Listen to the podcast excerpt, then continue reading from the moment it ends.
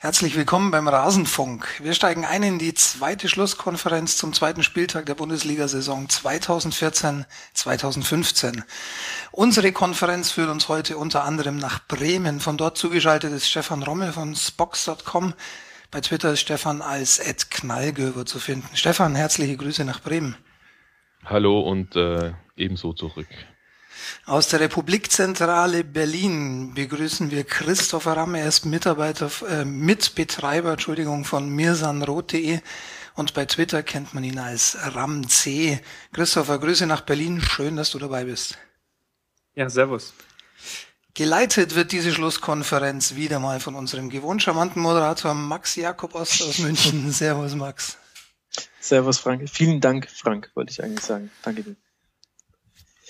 Ja, dann lasst uns loslegen. Ähm, ich begrüße euch sehr herzlich zur Schlusskonferenz. Wir werden jetzt in zwei epischen Stunden die Sonntagsspiele nochmal Minute für Minute durchgehen. Da ist wirklich viel passiert. Und mit diesem Riesengag legen wir los und reden eigentlich über das, was interessant war am Spieltag.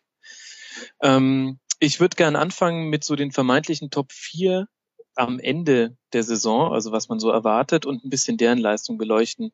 Christopher, spielt Leverkusen den besten Fußball der Liga? Sie spielen den taktisch interessantesten Fußball, darauf würde ich mich einigen. Den besten würde ich deshalb nicht sagen, weil es taktisch ja sehr viele Kniffe enthält, die das Spiel spannend machen, die natürlich, wenn es funktioniert, auch toll und überfallartig aussehen, wie bei der mhm. Champions League gesehen gegen Kopenhagen vielleicht oder auch ja in Dortmund. Da, da springen da ganz schöne Tore bei raus ob es spielerisch wirklich der schönste Fußball ist, das würde ich doch eher in Frage stellen. Mhm. Und ist taktische Kniffe jetzt nicht irgendwie eine Umschreibung, eine euphemistische Umschreibung für manchmal relativ unstrukturiert, so im Gegenpressing? Oder meinst du, das folgt alles einem Plan, den man nicht immer so erkennen kann als Laie? Ähm, es ist schon sehr, sehr chaotisch, würde ich sagen. Also Ziel ist natürlich, möglichst schnell wieder den Ball zu bekommen, nachdem man ihn verloren hat. Das ist so im Prinzip, darauf lässt sich es, glaube ich, runterbrechen und das ist auch, glaube ich, noch für jedermann verständlich.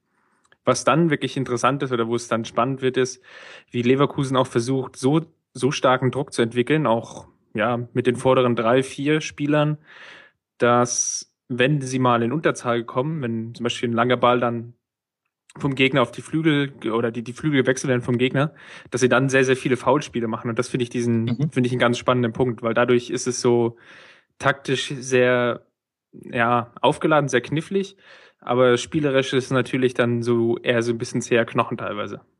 Mhm. Ja, da hast du sicher recht. Stefan, du als Medienprofi kannst mir bestimmt die Frage beantworten, wie lange wird noch jeder Spielbericht bei Leverkusen damit beginnen, ob nach neun Sekunden schon ein Tor gefallen ist? Ich hoffe, äh, das hat sich jetzt, das hat sich jetzt erledigt, genauso wie die, äh, der Verweis auf die Weltmeister in jeder, äh, in jeder Bundesligamannschaft, die auch einen, die auch einen hat. Das ist jetzt, ich glaube, da bist du ein bisschen blauäugig. Es ist die Liga ja, der ja, Weltmeister. Okay, ja, ja, ist okay, aber es langt dann auch wieder. Also meines Erachtens ist das jetzt gut. Wissen ja alle und muss man jetzt nicht, Mitte November habe ich da keinen Bock mehr drauf am 12. Spieltag.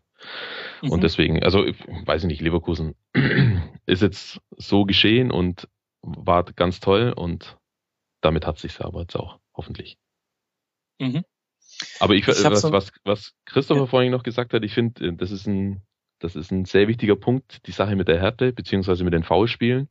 Wenn man äh, letztes Jahr äh, Salzburg sich angeguckt hat, ähm, bei denen war es genauso. Die haben natürlich haben die ganz weit vorne äh, versucht, den Ball zu erobern, aber die hatten auch ein Zweikampfverhalten, das dementsprechend äh, hartnäckig und auch aggressiv war. Und da, da hat es oft auch mal richtig gescheppert dann. Ne? Und äh, das sind nicht nur taktische Fouls, sondern das sind auch wirklich Sachen, ähm, wenn die dann mit zwei, drei Mann auf den Ball gehen können, dann machen die das halt auch. Die laufen halt, also anlaufen heißt durchlaufen und die machen das auch wirklich. Und dann, äh, dann passiert dann auch was. Und wenn es dann Foul gibt, ist okay dann ist der, der Spielzug erstmal unterbrochen, ist ja super für die. Aber das ist echt ein wichtige, eine wichtige Sache, die man ja auch Barcelona zum Beispiel immer äh, vorgehalten hat, dass die im Spiel 20 kleine Fouls machen, die aber halt unfassbar wichtig sind. Mhm. Es war ja gerade gegen Dortmund, dass Leverkusen dann fast 30 Fouls hatte. Das war dann schon echt das, das obere Limit, gerade wenn er noch so das Spiel Wolfsburg-Bayern so im Kopf hatte, das Eröffnungsspiel, da gab es, glaube ich, das erste Bayern-Foulspiel war irgendwie in der 80. Minute und am Ende waren es irgendwie auf beiden Seiten keine zehn Stück. Und mhm. Leverkusen hatte alleine schon 30. Also das war klar oder ist eine ganz klare taktische Maßrichtung, wobei es jetzt gegen die Hertha nicht so extrem war.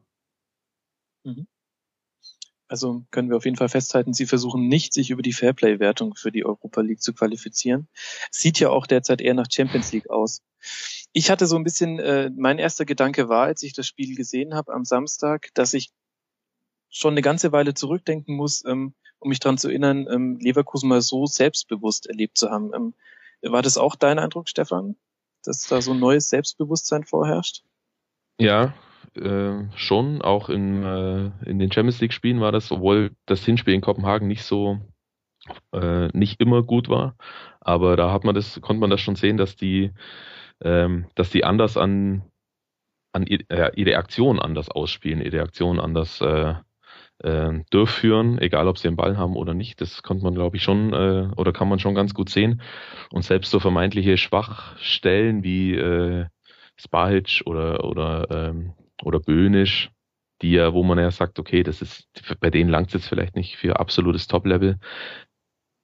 Die, die halten A sehr gut mit und B, äh, wenn sie dann mal wirklich Schwächen haben, dann kaschieren die anderen das. Und das ist halt eine Sache, die, die zu diesem verhaltenen, äh, zögerlichen Fußball der letzten, es war ja nicht nur letztes Jahr, sondern man muss ja eigentlich Dutt und vielleicht sogar auch Heinkes noch dazu nehmen. Das waren ja drei oder vier äh, Jahre bei, bei Bayer, die sie nicht so ein Fußball gespielt Also der, der, der Fußball war ganz weit weg von dem, was sie jetzt spielen. Und mhm. äh, dieses so schnell zu, zu switchen sozusagen, das ist wirklich, das ist für mich eigentlich die größte Leistung. Also Leverkusen war oder ist immer noch für mich äh, ein bisschen Wundertüte und denen traue ich aber echt total viel zu. Und ich war unfassbar gespannt, wie sie es umsetzen können und dass sie jetzt schon so so weit sind, hätte ich ehrlich gesagt nicht gedacht, weil das war ja schon echt ein, ein ziemlicher Paradigmenwechsel, den die da vollziehen mussten. Und ich glaube, dass ich jetzt noch nicht wirklich endgültig überzeugt bin. Klar, die ersten Spiele liefen jetzt ganz gut, aber irgendwie es fehlt mir noch so die die allerletzte Überzeugung. Okay, wenn du in Dortmund gewinnst, dann ist es natürlich medial erstmal ein Selbstläufer. Gerade nachdem Dortmund ja eigentlich auch nicht so schlecht gespielt hat, auch gegen die Bayern im Supercup das Hertha-Spiel ist, glaube ich, jetzt so, das so die aktuelle wirkliche Leistungsklasse von, von Leverkusen. Gegen Dortmund haben sie wahrscheinlich ein bisschen überperformt, in Kopenhagen wahrscheinlich so ein bisschen darunter und jetzt gegen, gegen die Hertha war es so ungefähr das, was sie können. Das ist irgendwie gut, aber ich glaube, auf, auf längere mittelfristige Sicht in dieser Saison, also so spätestens am 8., 10. Spieltag, kann sich das auch so ein bisschen einnivellieren und dann, wenn sie auch mal unentschieden spielen oder dann werden sie auch mal ein Spiel haben, wo sie keine vier Tore schießen. Weil unterm Strich haben sie zu Hause jetzt auch zwei Gegentore kassiert. Das hätten auch drei sein können. Also von daher, taktisch sind auf jeden Fall noch, ja, es ist noch Optimierungsbedarf da. Mhm. Das, das, das sehe ich ganz, sehe ich ganz genauso. Äh, allerdings, was für mich echt ein prägnanter Unterschied ist, ist, ähm, dass sie jetzt wirklich jederzeit in der Lage sind, nochmal äh, äh, offensiv immer gefährlich zu sein. Und das hatten sie, das, also wenn die, wenn die letztes Jahr oder die letzt, vor zwei Jahren äh, das nicht hinbekommen haben, dann hatten sie echt Probleme. Und mittlerweile oder momentan haben sie zumindest auch das Selbstverständnis wahrscheinlich, dass sie sagen können, ja, äh, wir liegen jetzt hinten, ja und. Ne? Also klar war das jetzt in Anführungszeichen nur härter, aber die sind, sie können immer Druck entwickeln und letztlich haben sie da damit immer das Spiel mehr oder weniger selbst in der Hand. Also sie müssen nicht abwarten und gucken, dass sie jetzt vielleicht ähm, das ausgeglichen gestalten, sondern sie haben immer noch die, die Power äh, immer noch zuzulegen. Und das haben relativ wenige Mannschaften in der Bundesliga. Ja, der große Vorteil am Samstag war sicherlich, dass sie das Spiel oder dass sie vier Tore geschossen haben, obwohl Kiesling nicht getroffen hat. Also die letzten Jahre war es natürlich häufig so, dass Bayer sehr stark abhängig war von Stefan Kiesling. Und wenn der nicht getroffen hat, das war, es gab so eine Phase in der letzten Saison, wo sie wirklich extrem schlecht gespielt haben. Und es lag einfach auch daran, weil Kiesling einfach auch nicht mehr die Tore gemacht hat. Natürlich gab es da noch andere spielerische Mängel, aber unterm Strich ist Fußball eine Ergebnissportart und wenn der beste Spieler, den du hast, nicht trifft, dann wird's halt immer schwierig.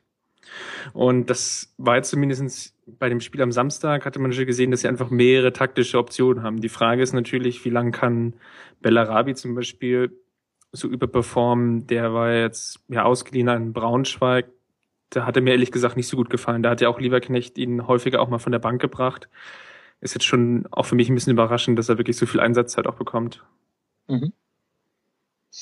Man hat ja so ein bisschen den Eindruck, dass Leverkusen jetzt genau das macht, was, ähm, was man ähm, so von demjenigen erwartet, der Bayern und Dortmund ärgern möchte. Also die beiden krebsen so ein bisschen mit ihrem WM-Nachteil rum und Leverkusen startet jetzt von Anfang an voll durch. Ähm, wir haben noch eine ganz interessante Frage bekommen äh, von Danny Bayern. Ähm, vielleicht kannst du dazu was sagen, Christopher. Ähm, Hertha hatte in Leverkusen die schlechteste Passquote der Bundesliga-Geschichte. Was meinst du, ist das wegen des äh, Leverkusener Pressings gestehen oder war Berlin einfach nur schlecht? Deine Einschätzung? Ich bin ein ganz großer Hertha-Freund. Ähm, schon alleine wegen den ganzen Arbeitskollegen, die ich sonst so habe. Mhm. Hau einen raus. Es hört keiner zu. Also, nee, Hertha ist echt schwierig. Also, die haben natürlich die, die, die beiden besten Spiele abgegeben, die sie hatten. Oder sagen wir mal, mit Ramos und ja, Lasogga verliehen, aber ist ja auch nicht mehr da. Und ansonsten qualitativ auch wirklich nicht so nachgelegt. Und wenn du es dann einfach schaffst, taktisch den Gegner einfach so einzuschnüren und wenn hinten drin in der Abwehr Heitinger, Brooks und Lustenberger spielen und Vandenberg und Niemeyer, dann ist es, glaube ich, also ich will den Sportskameraden jetzt nicht zu nahe treten, aber die haben jetzt vielleicht auch nicht, die sind jetzt einfach nicht dafür bekannt, die feinste Klinge zu spielen. Und wenn, wenn du den Gegner dann taktisch so dermaßen überrascht, wie es Leverkusen aktuell noch schafft, weil viele Mannschaften haben gegen dieses taktische System auch noch nicht gespielt. Das ist einfach auch so ein Überraschungsvorteil, den Leverkusen aktuell noch ganz gut ausnutzen kann. Das hat man gegen Dortmund gesehen, dass einfach dieser Überraschungsfaktor groß war. Und wenn du es dann schaffst, gegen gerade so eine Mannschaft, die, ja, wo die Innenverteidiger jetzt eher so die, die hohe Kante sind und die die beiden Füße eigentlich nur zum Stehen haben, dann ist es natürlich definitiv ein Vorteil, mit diesem taktischen System so zu operieren und dann kommt eben bei der Hertha am Ende nur noch 48 Prozent Passquote raus. Die mhm. Frage wird natürlich sein, wie es zum Beispiel dann im Rückspiel aussieht, wenn einfach die Erfahrung dann schon mal da ist, okay, Leverkusen spielt so oder bis vielleicht irgendwie eine Mannschaft kommt, die dann auch mal so einen taktischen Kniff findet, um dieses Leverkusen-System ja auch wieder auszukontern. Ich glaube, das ist dann so dann die ganz spannende Phase. Mhm. Das heißt, du hast dich eigentlich jetzt ganz gut aus der Situation gerettet. Du hast gesagt, die Passquote war deshalb so schlecht, weil das Leverkusener Pressing so gut war und weil Berlin so schlecht ist. Ich finde, damit hast du eigentlich die Frage ganz gut beantwortet. ähm, Grüße an deine Arbeitskollegen. Ähm, dann äh, kommen wir zum nächsten Spiel, Augsburg gegen Dortmund. Ähm, Dortmund ist äh, 125 Kilometer gelaufen, also als gesamtes Team in der Zeit. Stefan, ähm, meinst du, dass der Einbruch am Ende vielleicht auch einfach eine Frage der Fitness war? Nee, das glaube ich nicht.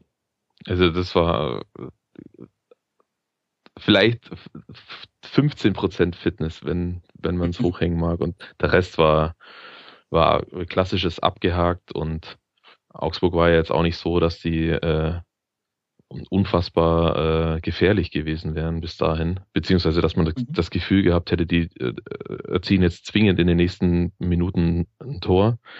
Und ähm, also ich glaube schon, dass sie sich da haben überraschen lassen. Und dann kommt halt dazu, ich meine, Augsburg, das war glaube ich zehn Minuten vor Schluss, äh, das erste Pflichtspieltor überhaupt. Die haben den Pokal auch schon nicht getroffen und in Hoffenheim auch nicht. Ähm, dann kann es selbst bei so einer Mannschaft ja mal äh, dann doch nochmal äh, ein bisschen dahin gehen. Also es war jetzt nicht so, dass die sich äh, in, aufgelöst hatten, äh, Dortmund, mhm. aber es war schon nicht, es war schon nicht ohne. Das muss man schon, muss man schon sagen, ohne dass, also obwohl Augsburg jetzt nicht die, die Riesenchancen hatte, äh, bis zum mhm. 2-3, aber hat man schon gesehen, was, was eigentlich möglich gewesen wäre. Und meine These ist, dass Augsburg in zwei Wochen, vielleicht in drei Wochen, ein deutlich, deutlich schlimmerer Gegner für Dortmund gewesen wäre, als es jetzt ist, weil denen fehlen definitiv noch zwei bis drei Wochen. Mhm. Dass sie wieder, dass sie wieder ähm, so zusammenfinden, wie sie die, letzt, die letzten anderthalb Jahre gespielt haben. Ähm, ich behaupte, dass die am fünften Spieltag richtig hässlich geworden wären für Dortmund. Und nicht mhm. so relativ einfach jetzt äh, da zu Hause sich haben, äh, haben schlagen, hätten schlagen lassen. Das lässt sich ganz gut überprüfen, weil am fünften Spieltag spielen sie auswärts in Leverkusen. Ich denke, das ist dann ein Gegner, da kann man mal, da kann man deine These dann ganz gut überprüfen. Das ist richtig, ja. Wahrscheinlich du hörst dich auf einmal ein bisschen zweifelnder an. Wahrscheinlich verlieren sie dann 4 Nee, da, da bin ich wirklich davon überzeugt. Die haben, Die haben äh, einigermaßen unspektakuläre Spieler verloren, bis auf Hahn. Aber halt für diese Mannschaft sehr wichtig. Der Vogt ist ein super, äh, ein super äh, Spieler im Zentrum. Und ähm, die brauchen ein bisschen für diese Feinjustierung und die haben sie momentan einfach nicht. Aber ich glaube, dass sie auf Dauer wieder äh, gut ins Laufen kommen und äh, einen richtig guten Ball spielen auch. Mhm. Christopher, mit welchen Gefühlen verfolgt man als Bayern-Blogger ähm, die Frühform von Marco Reus? Hat dich das irgendwie überrascht? Du meinst jetzt positiv oder negativ? In beide Richtungen. Ich meinte eher positiv, ja. Ähm, ja, klar. Ist natürlich, also ich finde es überraschend, dass er zum Beispiel im Pokal schon gespielt hat, obwohl er eigentlich noch ziemlich angeschlagen war. Er war ja im direkten Duell gegen die Bayern, jetzt im Supercup hat er ja nicht gespielt.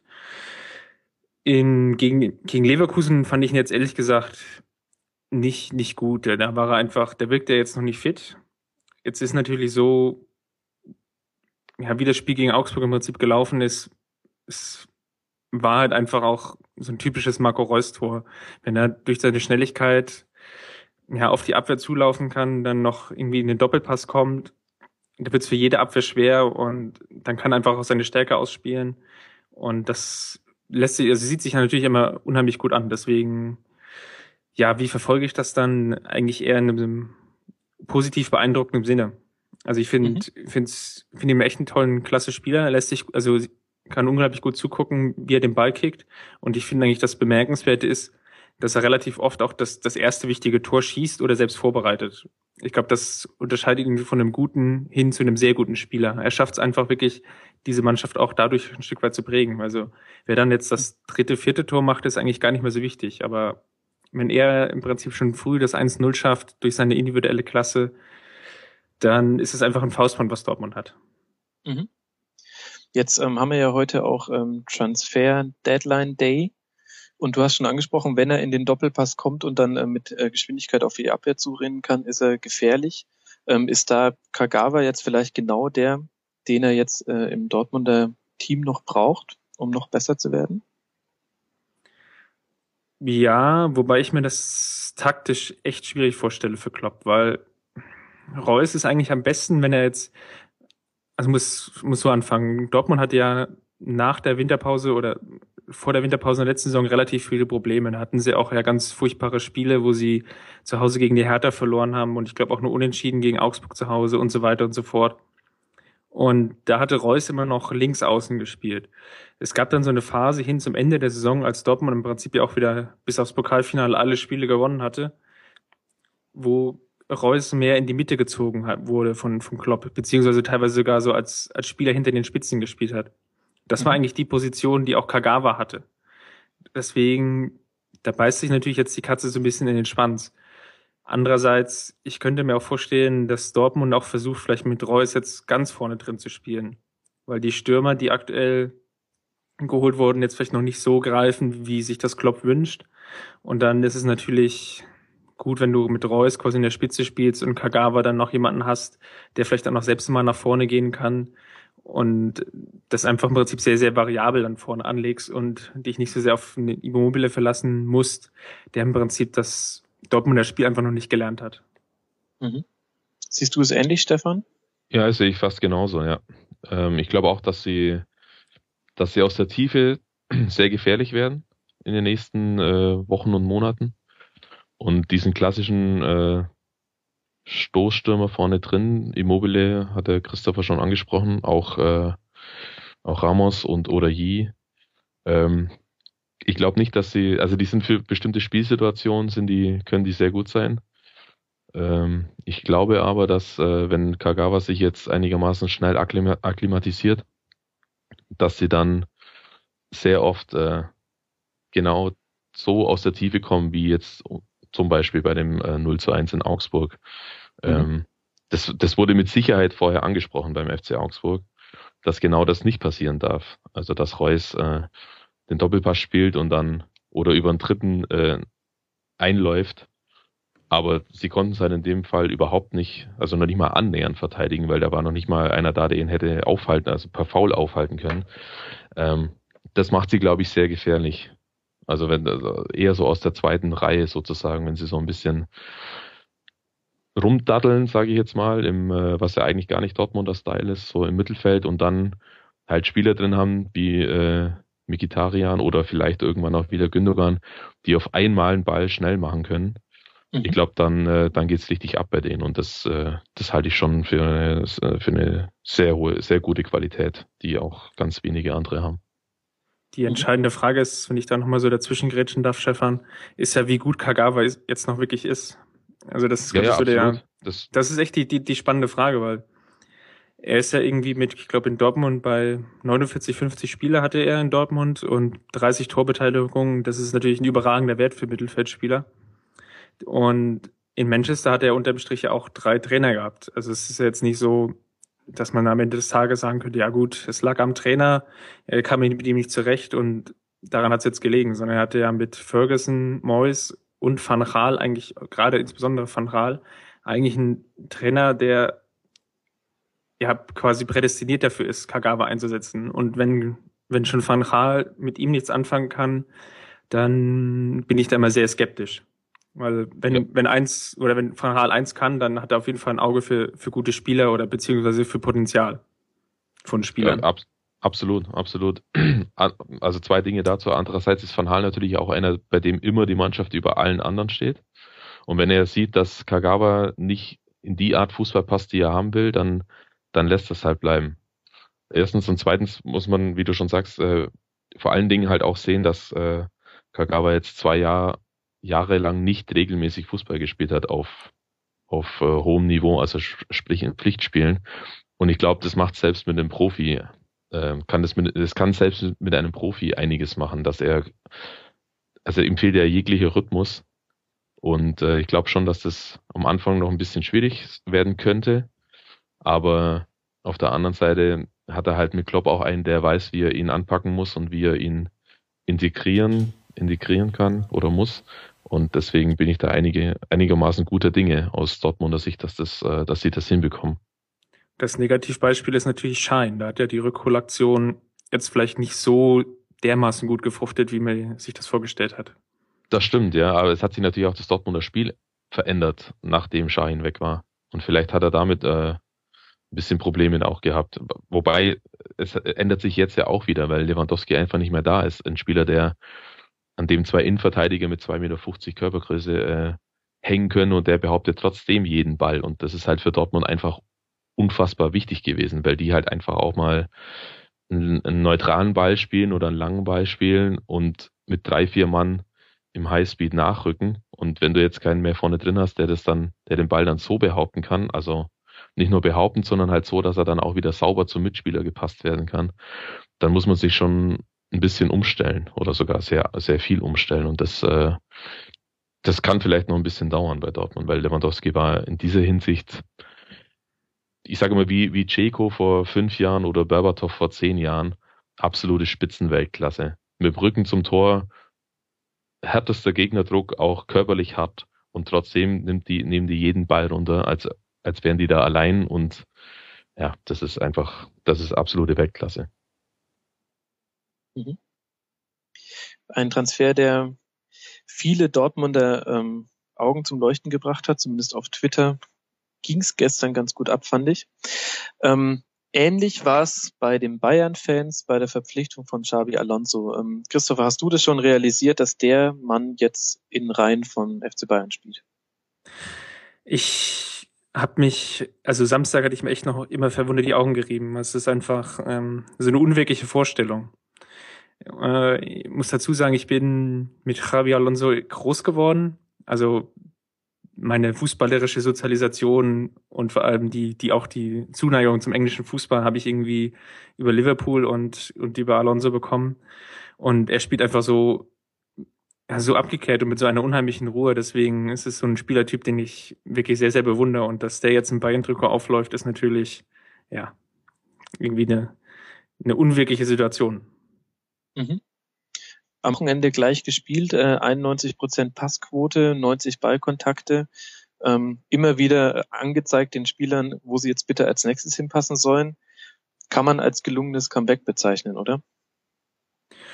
Ja, definitiv. Also vor allem, wenn ich jetzt daran denke, dass er quasi nur hin und her geflogen ist zwischen München und Madrid und nur beim Anschwitzen dabei war, kann man sich das eigentlich überhaupt nicht vorstellen, dass so ein Spieler quasi, ja, wie lange hat er gespielt? 60, 65 Minuten, eigentlich in, über weite Teile dieser Zeit wirklich ein Spiel diktiert. Und das ist wirklich, wirklich eine Besonderheit und ähm, zeigt eigentlich auch die ganze Qualität von Alonso. Mhm. Stefan, wie siehst du den Transfer, ähm, der doch ein bisschen überraschend kam? Guter Move von äh, den Bayern?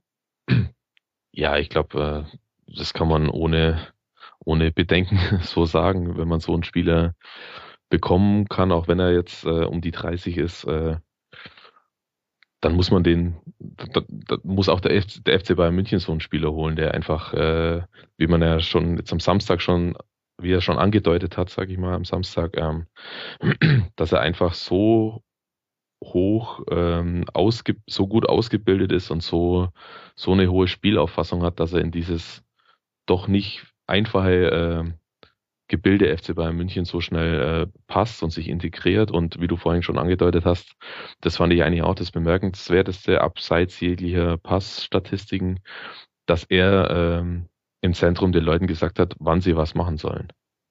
Also das war schon äh, normalerweise, wenn ein neuer Spieler kommt, selbst wenn er ein, ein überragender Spieler ist, äh, dann hält er sich erstmal zurück. Aber ich glaube, das war ganz klare Vorgabe vom Trainer auch dass mhm. er da schauen soll, dass, äh, dass die, ja, dass da Ordnung, dass die entsprechende Ordnung und, und Struktur auf dem Platz ist. Ja, Alonso mhm. hat natürlich echt unheimlich Qualität dadurch bewiesen, was erst mal auf den zweiten Blick aufgefallen ist. Und zwar, wie er unheimlich mal das Tempo verschleppen konnte und dann aber auch sofort wieder angezogen hat. Also ganz oft in der, so die ersten 25, 30 Minuten hat er dann so teilweise Ball Staffetten gehabt, da stand er einfach nur mit dem Ball da und hat gewartet, wie so ein bisschen beim Uwe Seeler Traditionskick. Und aber gleich im Moment irgendwie umzuschalten und aus dem Fußgelenk einen lang öffnenden Ball zu spielen auf Alaba, der durchgestartet ist und hat und, und der FC Bayern konnte so in, innerhalb, innerhalb kürzester Zeit so ja fast zwei Abwehrketten überspielen. Und das ist natürlich eine, eine Qualität, die ist schon, die gibt's wirklich nicht ganz so häufig im Fußball. Mhm. Und gerade weil ihr jetzt ähm, so begeistert seid und ja auch eigentlich alle Medien begeistert waren von, von diesem ersten Auftritt, ähm, liegt da nicht auch Potenzial für mögliche Konflikte oder ist Konkurrenzkampf immer gut? Was meinst du, Christopher? Ja, darüber habe ich ehrlich gesagt noch nicht so nachgedacht. Ähm, die, die Verletzungen im FC Bayern, die jetzt in den letzten Jahren eigentlich mal wieder stattgefunden haben, die haben einfach gezeigt oder haben eigentlich auch gelehrt, dass es sowas wie eine hundertprozentige Stammelf oder Startelf nie gibt und nie geben wird, weil einfach quasi einer von den 20, 22 Spielern, die im Kader sind, einfach immer verletzt ist. Und gerade wenn ich jetzt überlege oder auf die, um jetzt mal Matthias Sammers Worte zu benutzen, die Altersstruktur schaue, dann sehe ich ja, dass ein Schweinsteiger jetzt schon relativ alt ist, in Anführungsstrichen, Lahm nicht mehr der Jüngste ist, Ribéry nicht mehr der Jüngste ist, Robben nicht mehr der Jüngste ist. Und dass bei einigen von ihnen, gerade Ribéry und Schweinsteiger, doch schon ja, Verletzungen auftreten, die einfach nicht mehr mit dem, ja, die keine physische Verletzung sind im Sinne von, er ist irgendwie mal umgetreten worden oder er ist einfach mal blöd umgeknickt und fällt deswegen jetzt mal zwei Wochen aus, sondern es sind einfach chronische Verletzungen da bei Schweinsteiger das Problem mit dem Sprunggelenk, was sich jetzt schon mehr oder weniger seit zwei Jahren hinschleppt und jetzt mit der Reizung der Patellasehne, die einfach auch, ja, was einfach auch wieder ein Überlastungszeichen ist. Und bei Ribery das Rückenproblem, das sind einfach solche Verletzungen, die deuten im Prinzip schon an, dass die Spieler einfach nicht mehr, die genannten Spieler nicht mehr so die 50, 60 Saisonspiele im Tank haben. Und da ist es natürlich e-, extrem von Vorteil, wenn der Kader natürlich breit aufgestellt ist und auch Spieler da sind, die über eine gewisse Erfahrung verfügen.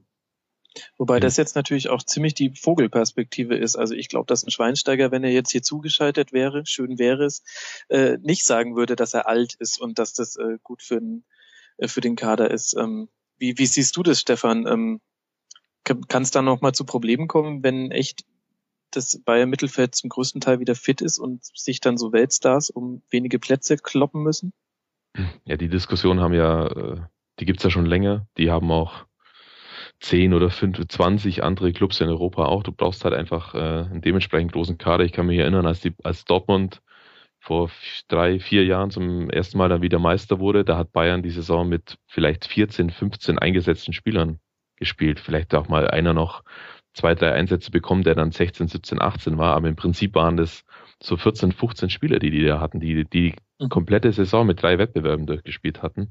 Und das geht natürlich nicht. Also das, das ist das Erste. Und das Zweite ist, wie gesagt, dass man, man braucht es mittlerweile, auch auf dem Top-Level, damit die Reibungsverluste dementsprechend klein bleiben. Und in dem Zusammenhang wollte ich gerade schon äh, äh, andeuten, dass gerade deshalb der, der Transfer von Michael Reschke, ähm, glaube ich, diesen Übergang, den Christopher gerade eben schon quasi durch die Blume skizziert hat, den die Bayern in, ja, in zwei, drei Jahr, Jahren vollziehen müssen, spätestens, dass er da ein, ein ganz entscheidendes Puzzlestück dafür ist. Mhm. Dass äh, Matthias Sammer gesehen hat, ähm, er kann das mit den Leuten, die da schon da waren und auch er selber können sie es vielleicht nicht in der Art bewerkstelligen, wie sie es äh, am liebsten ähm, am liebsten hätten. Und insofern war dieser Transfer eigentlich so, der ein bisschen hinter den Kulissen auch äh, verschwunden ist, komischerweise, ähm, war für mich, glaube ich, der, der wird noch sehr wichtig werden. Also nicht nur was, was Spielerscouting und Einkäufe und so weiter anbelangt, sondern auch was dieses, diese Zufuhr an eigenen Spielern die ja mhm. äh, immer da war jetzt die letzten zehn Jahre, aber so nicht mehr so extrem ist, wie es vor fünf Jahren oder vor vier noch war, als er einer nach dem anderen hochgekommen war, als Van Hal zum Beispiel da war, dass das wieder ein bisschen Fahrt aufnimmt. Und äh, da glaube ich, da ist, äh, da ist der Reschke äh, eine sehr gute Wahl für Bayern München. Wenn ich bei Reschke nochmal eingrätschen darf, er hat ja auch jetzt noch, sein, einer seiner letzten Moves in Leverkusen war ja zum Beispiel Julian Brandt noch zu holen der ja in Wolfsburg wirklich in der A-Jugend oder die A-Jugendmannschaft wirklich geprägt hatte, so vor, das ist noch gar nicht so lange her, so vor zwei, drei Jahren. Und der da schon das Potenzial in ihm gesehen hat. Und ich meine, Club, also Leverkusen muss sich ja wirklich schon sehr bemühen und irgendwie auch wirklich eine Perspektive aufzeigen, um jetzt einen Spieler aus Wolfsburg abzuwerben. Und es ist ihm einfach gelungen. Und der Erfolg, den er damit hatte oder mit dem Spiel aktuell ja hat, also Brandt spielt ja mehr oder weniger so als ja, elfter, zwölfter Spieler in der Mannschaft schon, der gibt ihm einfach auch recht. Und das ist, glaube ich, so eine ganz besondere Qualität, die Reschke einfach mitbringt, dass er auch wirklich ein sehr gutes Auge hat für, für Spieler und das oder deren Potenzial auch richtig gut einschätzen kann. Äh, ein, ein, Letz-, ein letztes Wort dazu vielleicht noch zu, zu Reschke jetzt äh, explizit. Er ist natürlich auch kein, äh, nicht der der Heißbringer. Also er hat bei Leverkusen natürlich schon auch ein paar Mal daneben gelangt. Die haben jetzt nicht mhm. nur super Einkäufe getätigt die letzten 10 oder 15 Jahre. Ich glaube, 30 Jahre war er im Verein und seit er das da geleitet hat. So ist er jetzt auch nicht, aber er hat, ich glaube, dass er in Kombination mit Sascha Lewandowski, der unheimlich wichtig ist für diesen Verein, ähm, dass die beiden als Tandem äh, sehr gut funktioniert haben und dass genau deswegen so ein Transfer wie Brandt, der ja eigentlich aus Bremen kommt und hier durch die Lacken gegangen ist, dem, dem äh, Werder, ähm, dass sie dann so einen Spieler in so jungen Jahren dann auch von Bayer Leverkusen überzeugen können, obwohl Leverkusen ja nur wirklich nicht brilliert hat die letzten Jahre davor.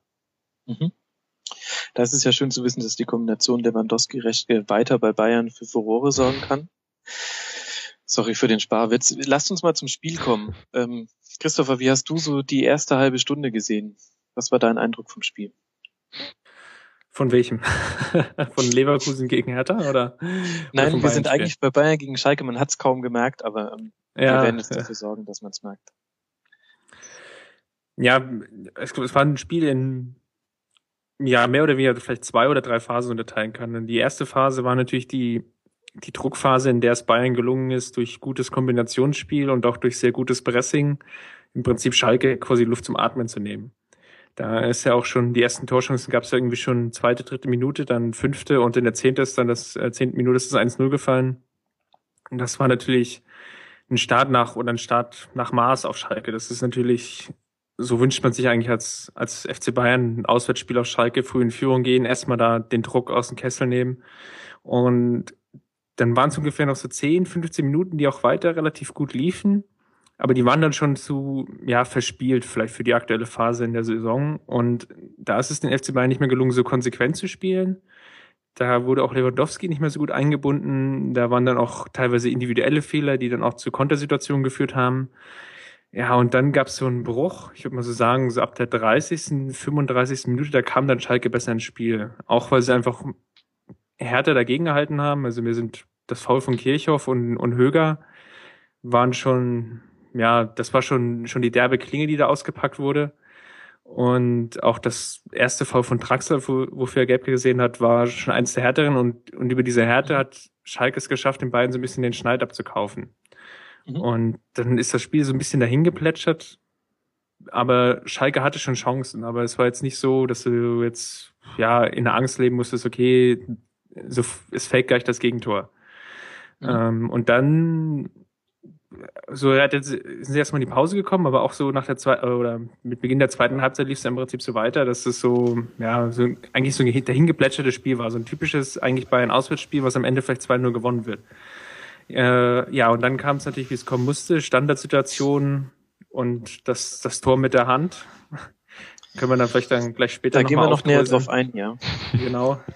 Und ja, dann hat sich aber Schalke dann auch wieder mehr zurückgezogen, nachdem sie zwischendrin wirklich so relativ präsent waren, aber jetzt ohne wirklich zwingend zu sein. Und dann war so ein bisschen, ja, ich, ich will jetzt mal so Schlagabtausch zwischen zwei angeschlagenen Boxern, so zwölfte, elfte, zwölfte Runde. Beide können im Prinzip nicht mehr, beide haben die Deckung unten. Und so ist es im Prinzip gelaufen. Da war viel Klammern, viel Halten. Ähm, mhm. Schön ansehnlich war es nicht. Da ist auch viel daneben geschlagen worden. Also die, die Fehlpassquote war wirklich echt abenteuerlich. Und so kam es dann im Prinzip, dass ja so hinten raus auch überhaupt keine, gar nichts mehr passiert ist. Also auf beiden Seiten. Also ja. Es war ja wirklich so, dass sie echt beide Mannschaften stehen K.O. waren, aber irgendwie nie das, man hatte nie das Gefühl, dass jetzt irgendwie noch ein zweites Tor fällt. Also weder für die eine noch für die andere Mannschaft. Mhm. So, jetzt haben wir das ganze Spiel schon mal einmal durchgesprochen. Ja, ich, ja, du hast die Frage so offen gestellt. Ähm, jetzt, ähm, ja, ich wollte eigentlich noch mal kurz auf die Druckphase zu sprechen kommen. Ähm, ja, gerne. Stefan, mein, mein Eindruck war, ähm, dass äh, das wirklich viel Aufwand war, viel Dominanz von den Bayern, aber eindeutig zu wenig Ertrag. Die hätten in der Phase im Prinzip das Spiel schon dicht machen müssen. Siehst du das ähnlich? Ja, sehe ich äh, ähnlich, weil ähm, sie, wie schon angesprochen, die erste halbe Stunde äh, dominiert haben und Schalke jetzt ja auch nicht gerade äh, äh, vor Selbstvertrauen strotzend daherkam. Und ich glaube, zweites Tor hätte schon hätte äh, denen schon richtig, richtig wehgetan. Äh, aber da haben es die Bayern einfach, wie Christopher schon gesagt hat, versäumt, konsequenter zu sein. Und vielleicht haben sie da auch ein bisschen, ähm, ja, ein bisschen gedacht, dass es ein bisschen, ja, das geht jetzt so mit vielleicht 97 Prozent. Also, mhm. dass sie da nicht mehr ganz so, so, so gallig waren, wie sie es eigentlich hätten sein müssen. Es war ja immerhin noch ein Auswärtsspiel auf Schalke und äh, in der Woche davor gegen Wolfsburg waren die Probleme anders gelagert. Da war die erste halbe Stunde gar nicht gut. Da hatten die hatten sie richtige Probleme im Ballvortrag. Also die konnten überhaupt nicht. Da hat man gesehen, dass so prägende Spieler wie Groß oder Schweinsteiger im, im in gefehlt haben. Ähm, da war es genau andersrum. Da haben sie dann aber nach einer halben Stunde das Ding immer besser in den Griff bekommen. Aber jetzt auf Schalke war es äh, komischerweise genau andersrum. Und das eigentlich zeigt es, dass die Bayern schon noch ein ganzes Stück von dem entfernt sind, was sie eigentlich leisten könnten. Das liegt natürlich an den Verletzten, aber eben halt auch an den, an den schon oft oder viel zitierten Nachwehen äh, der WM, die keiner so richtig gut äh, abschätzen kann. Ich glaube auch jetzt noch nicht. Vorhin war schon kurz davon gesprochen worden, dass, äh, dass die Vorbereitung quasi jetzt mitten in die Saison verläuft und genau den, den Eindruck habe ich auch. Und das wussten die Bayern.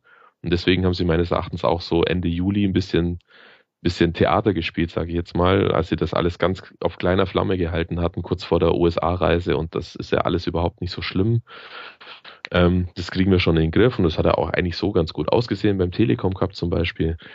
Aber da wussten die schon, dass es echt holprig werden kann. Und so nach und nach hat dann immer mal wieder einer gesagt, ja, das könnte schwierig werden am Anfang. Und äh, Guardiola hat dann gesagt, die Halbserie wird äh, schwer.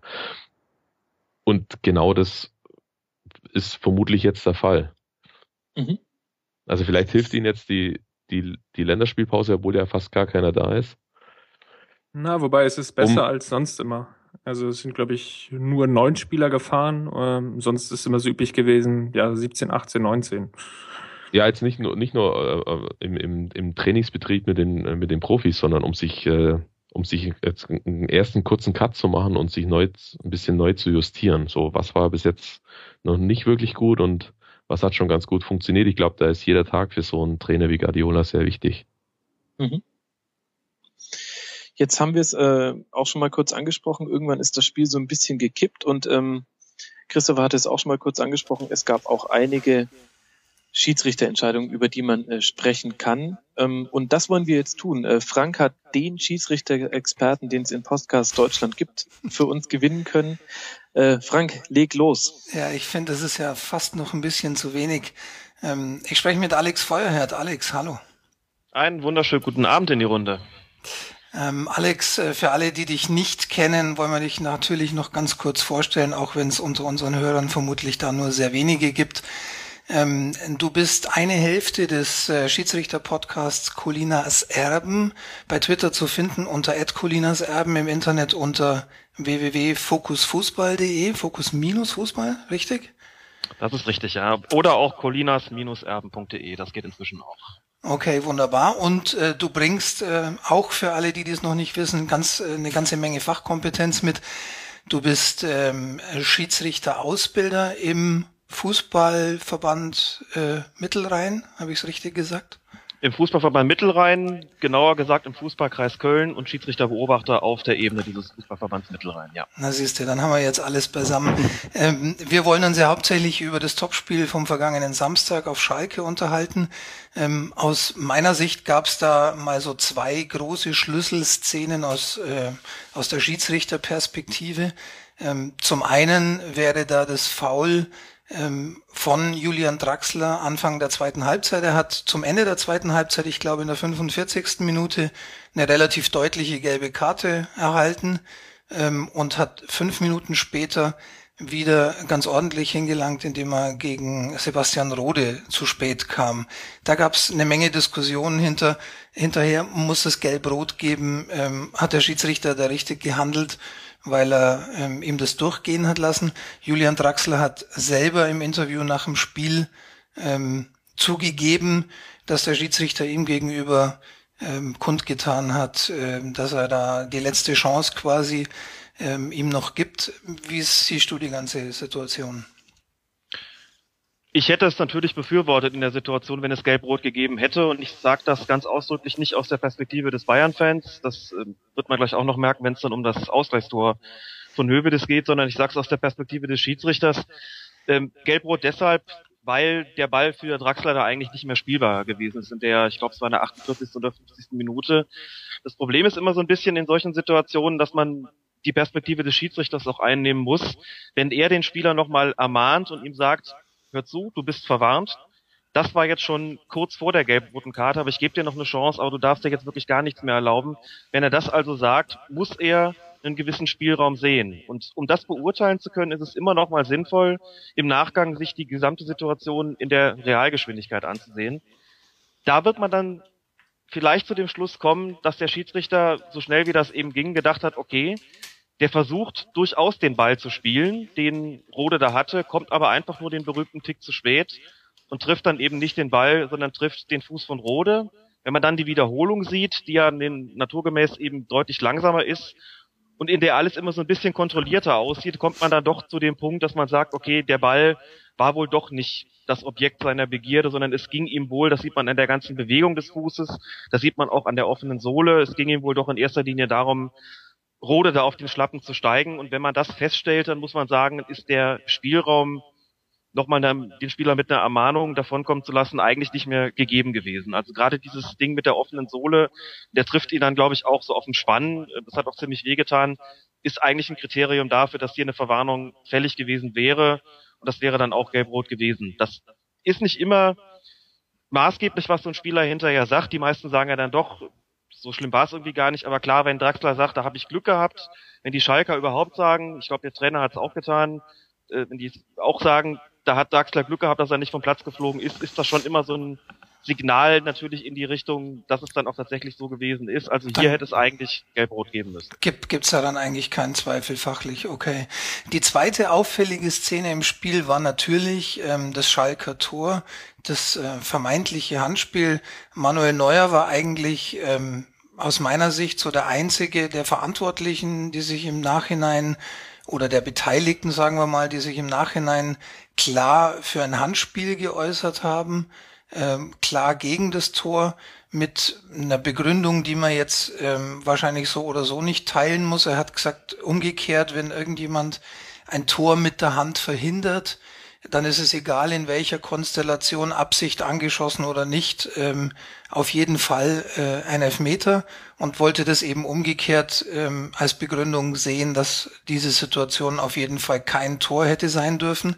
Wie, wie sieht's denn ähm, erstmal mit dieser, mit dieser Regelumkehr aus. Äh, kann, kann man das grundsätzlich überhaupt so anwenden oder gibt es die Regel so umgekehrt überhaupt?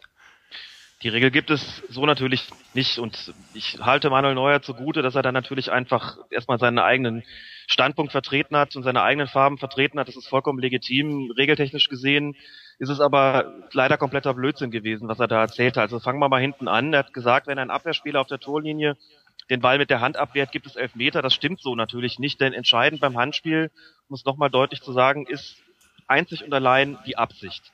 Jetzt stehen wir so ein bisschen vor dem Problem, was ist eigentlich Absicht? Denn man schaut dem Spieler ja nicht in den Kopf rein als Schiedsrichter, kann also nicht beurteilen, was denkt er sich eigentlich bei einer Aktion, wenn er den Ball da mit der Hand spielt. Das heißt, man muss andere Definitionen, andere Kriterien finden und sie der Frage, was ist Absicht beim Handspiel und was ist keine Absicht, muss sie denen zugrunde legen. Das hat das Regelwerk getan, hat beispielsweise Anhaltspunkte für den Schiedsrichter genannt, die da lauten, wie ist die Entfernung vom Ball zum Spieler, je kürzer die ist, desto geringer ist die Wahrscheinlichkeit, dass es Absicht ist. Dann die zweite Sache, geht der Ball zur Hand, dann ist es eher keine Absicht oder geht die Hand aktiv zum Ball, dann wäre es ein Kriterium für Absicht. Dann solche Geschichten wie, wie ist die Armhaltung beziehungsweise Handhaltung? Ist die fußballtypisch, also sozusagen natürlich? Dann kann man auch davon ausgehen, dass es keine Absicht ist. Wird der Spieler von hinten getroffen, dann sagt man auch, kann keine Absicht sein, weil er den Ball einfach nicht kommen sieht. Und last but not least, wenn ihm der Ball von einem anderen Körperteil an die Hand springt, wie es bei Höwe das der Fall war, der hat ihn nämlich gegen die Hüfte bekommen und von da ist er dann an die linke Hand gesprungen. Auch dann sagt man in aller Regel, liegt keine Absicht vor. Also das sind so Anhaltspunkte, wie gesagt, für den Schiedsrichter, die er heranziehen kann bei der Beurteilung, ist es Absicht oder nicht. Das gilt natürlich genauso für einen Stürmer, der mit der Hand ein Tor erzielt, wie es für einen Verteidiger gelten würde, der dann mit der Hand ein Tor verhindert. Das Handspiel als solches ist noch nicht strafbar. Entscheidend ist eben, wie gesagt, die Frage der Absicht und da muss man bei Höwe das schon recht klar sagen, wenn man alle Kriterien da zusammenzählt, liegt einfach kein, kein absichtliches Handspiel vor. Das war eine ganz normale Bewegung, die er da gemacht hat. Er darf auch da in den Wald springen. Die Armhaltung war auch entsprechend. Da ist auch keine Körperfläche vergrößert worden. Da war nichts unnatürlich. Wie gesagt, geringe Distanz. Das heißt, das war ein reguläres Tor, auch wenn es mit der Hand erzählt worden ist. Ich habe heute noch äh, über einen, einen Hörer bzw. Leser von Colinas Erben noch bin ich aufmerksam gemacht worden auf eine Szene aus dem Spiel von Bayern gegen Wolfsburg von äh, vor zwei Jahren. Da hat Robben ein Tor erzielt, ich glaube kurz vor Schluss.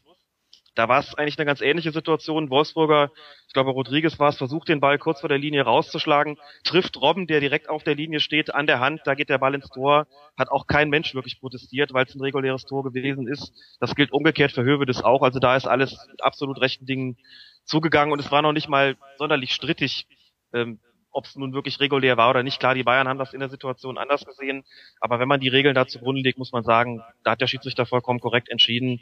Ähm, da gibt's äh, eigentlich nichts zu deuteln. Da ist eigentlich hat nichts vorgelegen, was irgendwie das Ganze hätte irregulär machen können. Auch keine Vergrößerung der Körperfläche, denn äh, dafür waren die Hände und die Arme in einer ganz normalen, natürlichen, fußballtypischen Körperhaltung und das war vollkommen in Ordnung. Okay, dann haben wir quasi mit zwei Mythen auf einmal aufgeräumt. Äh, zum einen mit dieser umgekehrten Regel, äh, die es so nicht gibt und auch mit ähm, der Tatsache, ob das Tor strittig war. In meiner Wahrnehmung war tatsächlich auch der Prozess nur kurz und hinterher nur von Manuel ja. Neuer. Ich glaube, äh, es gab so ein bisschen bei, bei Twitter die Diskussion um die Regelauslegung, die mich auch persönlich ähm, am meisten interessiert hat und äh, weshalb ich auch sehr dankbar bin, dass äh, du uns das jetzt nochmal ausführlich erklären konntest. Ähm, vielleicht noch ein, ein, kurzes Wort zur allgemeinen Leistung des Schiedsrichters. Ähm, Ich äh, fand im Großen und Ganzen ähm, seine Leistung ganz gut. Liegt vielleicht jetzt auch daran, dass ich eher mit dem FC Bayern sympathisiere, denn die Schalker-Fans oder einige der Schalker-Fans, die ich so in meiner Wahrnehmung habe, ähm, waren da nicht immer einer Meinung äh, mit mir. Und ähm, das lag auch so ein bisschen daran, dass es zwei, drei strittige Szenen gab. Ich kann mich da an das ein oder andere Foul und auch an ähm, die ein oder andere Abseitssituation ähm, erinnern, die nicht so ganz, ganz ähm, klar war, die vielleicht hinterher strittig war. Wie, wie würdest du denn die, die Leistung von Marco Fritz beurteilen?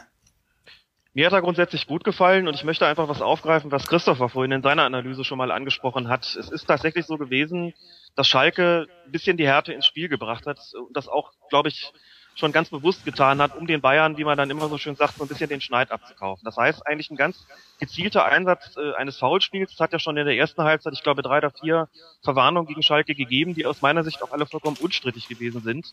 Und man kann von einem Schiedsrichter ja nicht verlangen, dass er sozusagen den Ausgleich irgendwie herbeiführt, wenn es sich nicht anbietet. Es mag immer Situationen geben, wo man dann sagt, na gut, ähm, Vielleicht soll er da im Zweifelsfalle, wenn sich's anbietet, dann auch mal für die anderen pfeifen. Aber da muss man schon sagen, die Härte kam schon von Schalke rein. Das ist vielleicht auch unter dem Aspekt passiert, dass man so ein bisschen versucht hat, das Publikum aufzuwecken, das Publikum auch so ein bisschen zum Murren zu bringen, den Schiedsrichter dadurch unter Druck zu setzen. Das sind alles Mittel, die werden in der Bundesliga angewandt. Das ist auf eine Art auch legitim, dass man das so tut.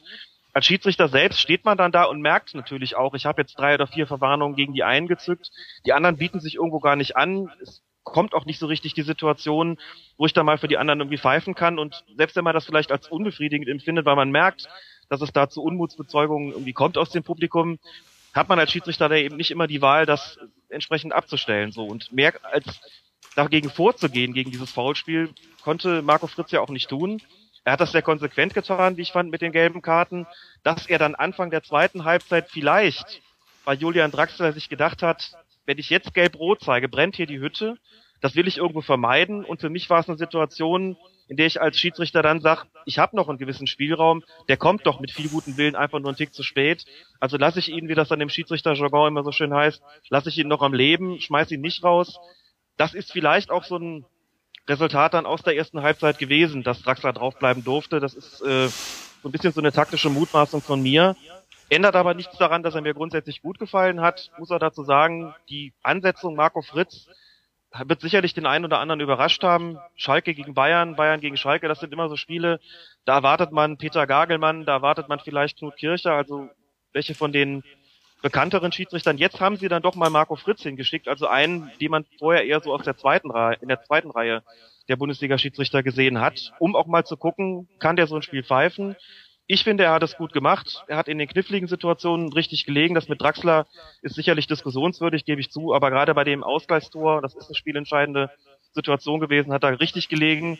Kurz vor Schluss eine Situation, wo Alaba im Strafraum zu Fall kommt, aus meiner Sicht auch vertretbar, da laufen zu lassen. Insgesamt sicherlich so gewesen, dass dann auch die Bayern irgendwann gesagt haben, äh, da ist die eine oder andere Entscheidung getroffen worden zu unseren Lasten, aber das dürfte sich insgesamt ausgeglichen haben und zwar auf einem Niveau, das für den Schiedsrichter ein gutes ist. Ich würde ihm da ein Lob aussprechen und ich glaube, insgesamt ist er auch so gesehen worden. So wahnsinnig viel ist über den Schiedsrichter nach dem Spiel dann auch gar nicht mehr gesprochen worden, wenn ich das richtig mit.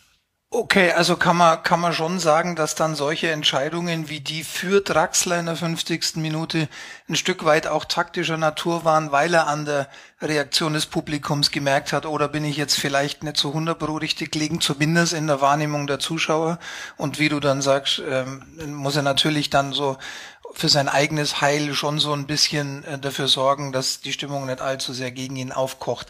Ähm, als regelmäßiger Hörer eures Podcasts weiß ich natürlich, das fällt alles in die große Schublade Schiedsrichtertaktik, die genau. äh, denjenigen, die sich nicht mit der Schiedsrichterei befassen, vielleicht gar nicht so bekannt ist, die ich persönlich wahnsinnig interessant finde, die du ähm, in eurem Podcast immer wieder gern auch aus äh, Sicht der Schiedsrichter darstellst. Daher an dieser Stelle nochmal die große Empfehlung www.colinaserben.de oder fokusfußball.de ähm, beziehungsweise auf Twitter at colinaserben. Das war Alex Feuerherd. Alex, ich bedanke mich ganz herzlich, dass du dabei warst ähm, und hoffe, dass wir dich mal wieder belästigen dürfen.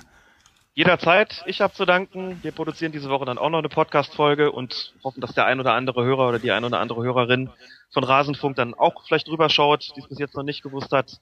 Euch noch einen schönen Abend und bis hoffentlich bald. Ja, ihr habt's gehört. Hört rein in Colinas Erben. Wir haben über Twitter noch eine ganz interessante Frage bekommen, mit der wir dann vielleicht auch langsam den Bayern-Block mal schließen können. Christopher, Ed Markus Schwemer fragt, sind die letzten Bayern-Verpflichtungen vielleicht ein Hinweis auf einen Paradigmenwechsel Wechsel, hinzu, alle Probleme können mit Geld gelöst werden? Nee, das würde ich jetzt eigentlich nicht so sehen. Ähm, Weil es kein Wechsel ist und sie vorher auch schon so ja, der, der Paradigmenwechsel, wenn, dann wäre es ja eher, glaube ich, nach der Saison 2000, also 12, 13, nach dem Finale der Horm zu sehen, weil da war ja auch danach öffentlich die, die Kund oder Bekundung, ja, mit der Bank ist es einfach nicht zu machen. Also, wer sich da noch erinnert am Champions League Finale, wer da eingewechselt wurde oder wer hätte auf der Bank oder wer auf der Bank saß und wen Heinkes damals noch hätte noch bringen können, da hat dann einfach schon die Qualität gefehlt. Da war irgendwie noch Petersen da und äh, Brandzic und Timoschuk. Ähm, das war so die, die, die sportliche Gewichtsklasse damals. Jetzt ist es so, dass eigentlich fast sogar wieder eine Umkehrung vor der Saison stattgefunden hat, indem man mit Rode und Lewandowski zwei Spieler zwar geholt hat und mit, und mit Lewandowski einen Weltklasse-Spieler geholt hat, aber die beide ablösefrei kamen. Rode mit durchaus viel Potenzial und Talent ausgestattet, der jetzt zwar in Frankfurt so seine Probleme hatte die letzten ja, sechs bis zwölf Monate aufgrund von vielen Verletzungen, der sich aber doch relativ gut eingefunden hat bei den Bayern und mit Lewandowski natürlich den, den absoluten Win-Win-Deal, einfach so ein Spiel ablösefrei zu bekommen. Was jetzt so ein bisschen hinzukam, war, ja, dass äh, die Nachwehen der WM doch stärker waren als gedacht und dass gerade so Spieler wie Robben ja im Prinzip nur fünf Trainingseinheiten hatten vor dem Bundesliga-Start. Und wenn jetzt so ein bisschen in den Spielkalender guckt, ich war am Wochenende relativ überrascht, dass jetzt zwar äh, Länderspielpause ist, aber in 10, 14 Tagen geht's dann schon gegen Manchester City in der Champions League um, um die Wurst. Und da ist es dann, glaube ich, einfach gut, äh, auch einen, einen breiten Kader zu haben. Und deswegen war es, glaube ich, auch ganz clever, hier vielleicht nochmal mit einem Spieler aufzustocken, um dann einfach nicht die Gefahr zu laufen, dass die Bank im Prinzip nur mit Spielern besetzt ist, die sonst nur in der vierten Liga spielen. Ja. Gut, dann lasst uns mal ähm, den Bayern-Block wirklich schließen. Ähm, es gab ja immerhin noch einen Gegner und damit der letzte aus den ähm, Top 4, der vermeintlichen Top 4, nämlich Schalke. Ähm, Stefan, was glaubst du? Ähm, man hatte so ein bisschen den Eindruck, dass, äh, dass mit, mit jeder Minute, die auf die Uhr kam, ab der 30. Minute die Schalker sich ein neues Selbstbewusstsein gezogen haben. War das jetzt so eine einmal für 90 Minuten Sache oder glaubst du, das könnte tatsächlich so ein bisschen ein Signal für eine neue Aufbruchstimmung für die ganze Saison gewesen sein? Ja, für die ganze Saison ist natürlich schwierig nach zwei Spieltagen, aber zumindest äh, kurzfristig wird es natürlich schon sehr äh, belebend wirken, äh, was sie da veranstaltet haben in der letzten äh, in der letzten Stunde. Ähm, zumal sie halt gesehen haben, dass sie selbst mit mit unter widrigsten Umständen, sage ich mal, ähm, auch gegen so einen Gegner dann bestehen können und sogar noch äh, in dem Fall einen Rückstand äh, egalisieren können. Das muss man äh, schon so deklarieren, dass es äh, sehr, dass es sehr beachtlich war. Das hätte ich äh, ehrlich gesagt ähm, Schalke, so wie sie sich davor präsentiert hatten, äh, eher nicht zugetraut. Und insofern war das schon sehr, äh, sehr beachtlich, was sie da, äh, ja, was sie da dann aufs Feld gebracht haben.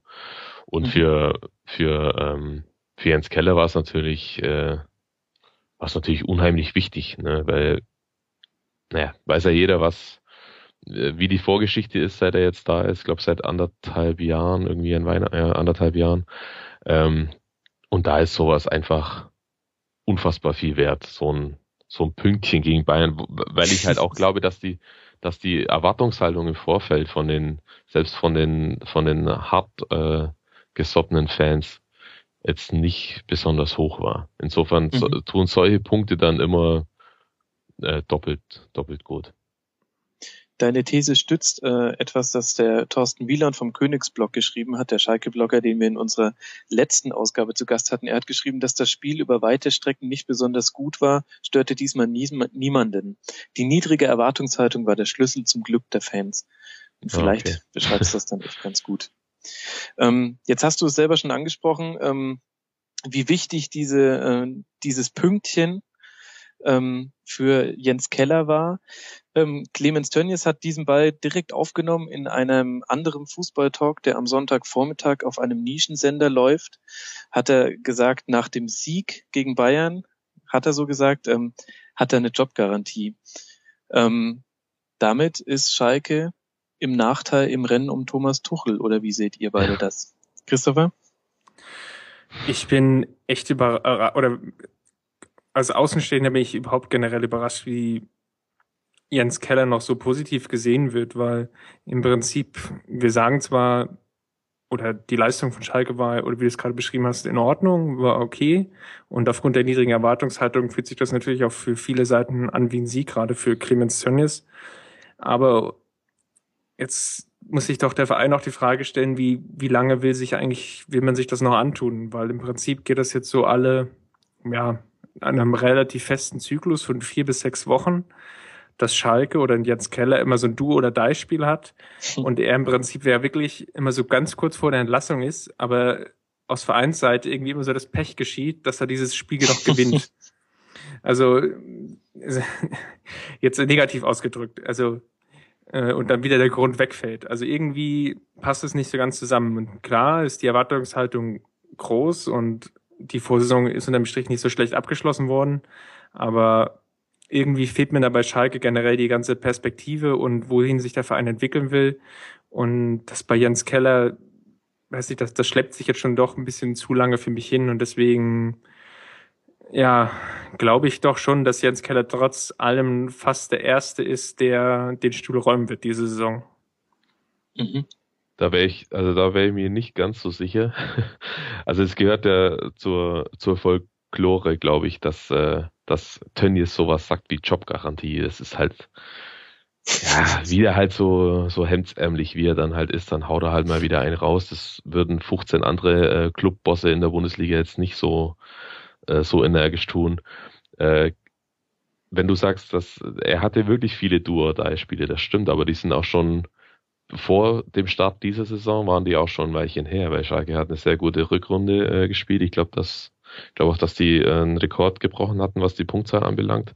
Bin mir aber mhm. nicht mehr ganz sicher. Ja, beste ähm, der Vereinsgeschichte, ja. Okay. Und ähm, Wobei ja, die, die, äh, die ersten Spiele waren schon noch relativ schlecht. Also das Spiel in München war irgendwie so vierter, fünfter Spieltag in der Rückrunde. Das waren 5-1 und die Spiele davor waren auch schon nicht so gut, aber sei es drum. Ja, okay. Verstehe ich schon. Und vielleicht ist es auch nicht, äh, nicht sehr stabil, aber auf der anderen Seite könnte ich jetzt äh, genauso gut behaupten, es ist ja auch eine dann äh, schon wieder auch eine Art Qualität von, von ihm, äh, fünf, sechs, sieben oder acht solcher Spiele zu überstehen. Also als Trainer jetzt zu überstehen. Also im Sinne von, die Mannschaft spielt dann auf einmal wieder oder erzielt zumindest das gewünschte Ergebnis, sagen wir mal so. Ähm, könnte man jetzt äh, genauso sehen. Und was man halt nicht unterschätzen darf, ist, dass sie schon seit langer Zeit äh, Verletz Verletzungsprobleme haben, jetzt nicht erst in, seit dieser Sommerpause. Äh, da war es ja nicht selten so, dass sie einen Spieler einkaufen und der sich nach äh, in der zweiten Trainingseinheit so lang äh, verletzt, dass er gleich sechs bis acht Wochen ausfällt. Das muss man auch mit berücksichtigen, obwohl äh, andere Vereine haben das auch, aber in dieser Masse äh, ist da Schalke schon sehr speziell gewesen. Aber ist das nicht auch eine Frage der Trainingssteuerung? Also ich gerade bei, bei Schalke habe ich extrem das Gefühl, dass sehr, sehr viele Verletzungen auch innerhalb der Trainingsphase passieren und da stellt sich als Außenstehender mir die Frage, ob da nicht auch ja, also Fehlplanung auf Trainerseite stattfinden. Also ich meine, wenn es blöd läuft, dann verletzt sich wie Kolasinac im, im Spiel, dann kannst du halt nichts machen, dann ist es halt passiert. Aber mhm. wenn sich von zehn Verletzten, glaube ich, gefühlt vier oder fünf irgendwie im eigenen Training verletzen, dann ist es irgendwie schon so ein bisschen da muss ich auch der Trainer hinterfragen, ganz ehrlich. Ich, ich weiß nicht, ob, ob, der, ob das Kriterium in dem Fall äh, Training oder Spiel ist, sondern vielmehr die Art der Verletzung. Also Dortmund hatte das vor 10, 12 Jahren mal, dass, dass sie relativ viele Kreuzbandrisse hatten, als Summer, glaube ich, noch da war. Mhm. Äh, und da hieß es auch, ja, da stimmt doch irgendwas nicht. Das sind doch, also so viel über dem Durchschnitt, da kann ja irgendwas nicht äh, ganz koscher sein. Ich glaube eher, dass die Verletzung, also die Art der, ich habe jetzt nicht die schaltige Verletzung, habe ich jetzt nicht auf Lager, was die, an was für Malaisen die alle leiden, aber äh, ich weiß nicht, ob es, also es, da mag vielleicht im einen oder anderen Fall was dran sein, aber ich glaube, das wäre ein bisschen zu einfach, das dann äh, damit zu erklären. Mhm. Wir halten auf jeden Fall fest, der große Tönnies hat gesprochen und äh, Jens Keller sitzt fester im Amt denn je, sprich er wird erst wieder in zwei Spielen in Frage gestellt, ähm, kann sich jetzt ausruhen über die Länderspielpause. Damit wäre Thomas Tuchel ja frei für einen anderen Verein, vielleicht für den HSV? Fragezeichen. Diese Frage würde ich gerne weiterleiten an jemanden, den wir zugeschaltet haben, nämlich Florian Neumann, der ähm, unter dem äh, Twitter-Handle @netfuller bekannt ist. Er betreibt einen HSV-Blog, netzblog.de und er ist auch öfter im Rautenradio. Hallo Flo, schön, dass du da bist. Moin. Ja, wie sieht's denn aus? Ähm, holt ihr euch den Thomas? Ich, ja, das weiß ich nicht. Äh, nein, ja. Wie lange hatten wir schon Trainer beim HSV? Äh, oder wie viele Trainer hatten wir in den letzten Jahren beim HSV? Also das heißt, statistisch ja. gesehen geht's gegen 100 Prozent, dass ihr ihn euch irgendwann holen müsst, weil er ja so oft durchrotiert. So wird es wohl auch enden, ja. Mhm. Also ja, die ganze... Hättest, Entschuldigung, ja? Hättest du denn gerne überhaupt einen neuen Trainer? Lass uns doch so mal anfangen. Ähm, ich glaube, dass ja, nein, weiß ich nicht. Ich, ich, ich kann es, ich, in diesem Verein, nee, in dieser Kapitalgesellschaft muss man ja jetzt sagen, äh, läuft so vieles schon so schief seit oh, Äonen, ähm, dass es nicht am Trainer liegt. Und ähm, äh, die letzten Trainer, die hier eine Chance bekommen haben, das ist auch schon verdammt lange her. Also die, die auch mal die Chance hatten, etwas aufzubauen. Ähm, und man resigniert irgendwann und dann kommt halt der nächste und kauft mhm. sich Spieler und ähm, dann werden die Spieler wieder weggegeben, weil die sind ja nicht von dem Trainer und so so eine richtige Philosophie, ähm, wie wie wie die versuchen da Fußball zu spielen und auf dem Platz gibt es ja schon seit jetzt glaube die letzten sieben acht Jahre nicht. Mhm. Das heißt, wer wäre so der letzte Trainer, wo du sagst, der hatte so richtig Zeit, was aufzubauen? Thomas Doll oder noch noch weiter zurück? Ähm, Thomas Doll war einer, weil der auch vor allem bei, bei Thomas Doll muss man dazu sagen, der kam ja eben nicht verpflichtet von äh, irgendeinem anderen Verein, sondern der ist ja aus der eigenen Jugend hochgekommen. Und mhm. ähm, das war etwas, das ist etwas, was ich schon seit Jahren fordere, dass wir, äh, dass wir es versuchen zu schaffen, uns die Leute, die wir brauchen, selber auszubilden. Und da gehören eben nicht nur Spieler zu, sondern auch Trainer. Ähm, Martin Johl war kein schlechter Trainer. Also die, mhm. ähm, die ganze Situation um Martin Johl darum war ja so, dass äh, Bernd Hoffmann war noch äh, Vorstandsvorsitzender, Didi Beiersdorfer war noch der Sportdirektor und äh, Martin Johl kam ja eher aus dem englischen Fußball, aus der ähm, ich stelle keine Hütchen mehr auf, sondern ich bin halt auch ein bisschen mehr verantwortlich für das ganze Große, also für mehr als nur das Training auf dem Platz. Ähm, da gab es aber halt eben den Sportvorstand, ähm, dann hat man sich geeinigt, ähm, das, was du willst, lieber Martin Johl, gibt es hier in Hamburg nicht. Um dann drei, nee, nee, äh, äh, diese verantwortlich, diese, diese Verantwortung mhm. dem ja. Trainer zu übergeben. Ja. Und äh, ich glaube, zwei Wochen, drei Wochen, vier Wochen später wurde die, die Bayersdorfer gekündigt. Mhm. Also nur mal um so Planung in Hamburg in den letzten Jahren mal auf den Punkt zu bringen. Das heißt, ähm, so ein bisschen unterstellst du ja damit auch, ähm, dass auch unter Slomka jetzt wieder keine eigene Philosophie zu sehen ist. Habe ich das richtig verstanden? Ja, ich meine, äh, Mirko Slomka hat jetzt, äh, was haben wir, 12, 15 Saisonspiele. Die hatte Bert van Marwijk auch. Beide haben exakt die gleiche Bilanz. Drei mhm. Siege, drei Unentschieden, neun Niederlagen. Gut, Mirko Slomka hat die Relegation geschafft, weil Fürth zu doof war, Tore zu treffen. ja, aber immerhin hat er sie geschafft. Ähm, kann das denn vielleicht auch sein, dass ihr jetzt einfach noch nicht so die Gegner hattet, ähm, bei denen sich eine neue Spielphilosophie zeigen kann? Ähm, vielleicht seid ihr ja jetzt eine Kontermannschaft, so wie es äh, Hannover unter Slomka irgendwann war und ihr habt einfach jetzt gegen zwei Gegner gespielt, die euch erstmal den Ball gegeben haben. Hast du da noch Hoffnung dahingehend? Ähm, Hoffnung, ähm, Glaube, ähm, Äh, die hat man immer, sonst macht man den Quatsch ja nicht mit.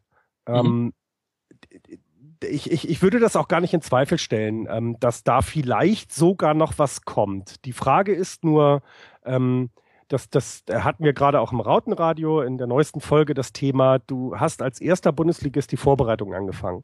Ähm, wir haben nicht mehr so viel WM-Spieler dabei, wie es, äh, ihr habt die Vereine angesprochen, wie es vielleicht Bayern München oder der, äh, der BVB hat. Ähm, das heißt, du konntest mit den Leuten einfach dir was ausdenken, wie du ein Fußballspiel bestreitest. Und dann guckst du das Spiel gegen Cottbus an und äh, das Loch im Mittelfeld war so groß, wie es unter Thorsten Fink noch nicht mal war. Da war es sogar kleiner.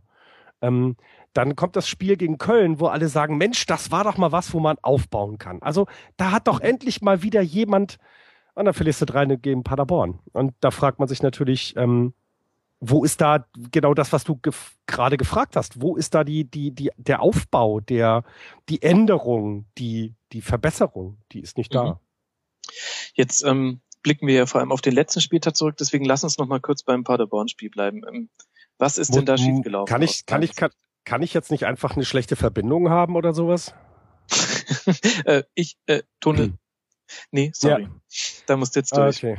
Ja, was ist, was ist schiefgelaufen gegen Paderborn? Ähm, äh, wenn du es nicht hinbekommst gegen eine Mannschaft, die sich taktisch, organisatorisch sehr gut aufgestellt hat, das muss man ja dann auch wieder Paderborn zugute halten, die auch eine Idee hatte, wie sie dieses Fußballspiel bestreiten will. Ähm, ich glaube, Paderborn wäre nicht weniger feiern mit einem 1-1 nach Hause gefahren. Ähm, mhm. Die wollten halt einfach gucken, einfach, was, was macht der da jetzt, der Gegner? Ähm, ich habe äh, Paderborn letzte Saison in der zweiten Liga gegen Union Berlin gesehen und war ähm, von den Einzelspielern her völlig sicher, ja komm, die müssen wir in der Relegation schlagen. Also es war damals die Zeit, wo wir schon um die Relegationsplätze mitspielen mussten. Ähm, aber was da taktisch, organisatorisch auf dem, auf, auf den Platz gelegt wurde von André Breitenreiter, das, ähm, das hat mir da schon mehr Sorge gemacht. Und ähm, wenn man sich das jetzt wieder anguckt, wird Paderborn dieses Jahr, ähm, glaube ich, nicht die Rolle von Braunschweig spielen und auch nicht die Rolle von Kräuter Fürth spielen, sondern ähm, allein dadurch, dass die wissen, was sie tun, ähm, werden die nicht mit so wenig Punkten absteigen. Mhm. Wie vielleicht andere Mannschaften. Das heißt, ihr hattet auch einfach nur einen bockstarken Gegner. Ähm, ja, weil ähm, äh, wen, wen kann man denn mit dem, was du da an Material hast, noch schlagen? Also ähm, jetzt ähm, also ja, der, der neue Vorstandsvorsitzende mischt ja gerade alles um. Also es, mhm. es werden ja Spieler verkauft und äh, gekauft und alle sind froh, dass äh, ehemalige äh, Talente, die äh, sogar mal in Nationalmannschaft ähm, gespielt haben, endlich nach Hamburg kommen. Ähm, ich, äh, ich weiß nicht, also ja, der Gegner war bockstark. Und zwar war er nicht bockstark von den Einzelspielern her. Da würde ich sofort ähm, der Mannschaft, die äh, mit dem mit der Raute auf dem Herzen, äh, nee, mit der Raute auf dem Trikot ähm, aufgelaufen ist, äh, würde ich sogar sagen, die waren von den Einzelspielern her definitiv besser. Ich meine, wir haben, äh, wie viele Nationalspieler hat Paderborn? Ich habe keine Ahnung. Kein.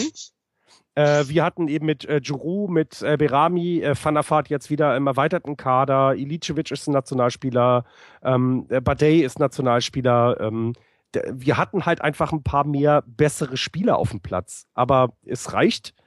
Wir sind ja, das, das wisst ihr ja selber auch, wir sind nicht mehr in den 90er Jahren, wo du einfach die fünf, sechs besten Spieler der Welt kaufst und damit alles gewinnst. Das geht heute nicht mehr. Ähm, und es geht vor allem auch in der Bundesliga nicht mehr, weil eben Vereine wie Paderborn, wie Mainz, wie Augsburg einfach durch taktisch, organisatorisch kluges Aufstellen auf dem Platz genau die Stärken des Gegners entschärfen kann. Und ähm, da sitzen wir halt und ja, äh, gucken uns das an. Mhm. Wie hast du denn äh, die Leistung von Raphael van der Vaart gesehen?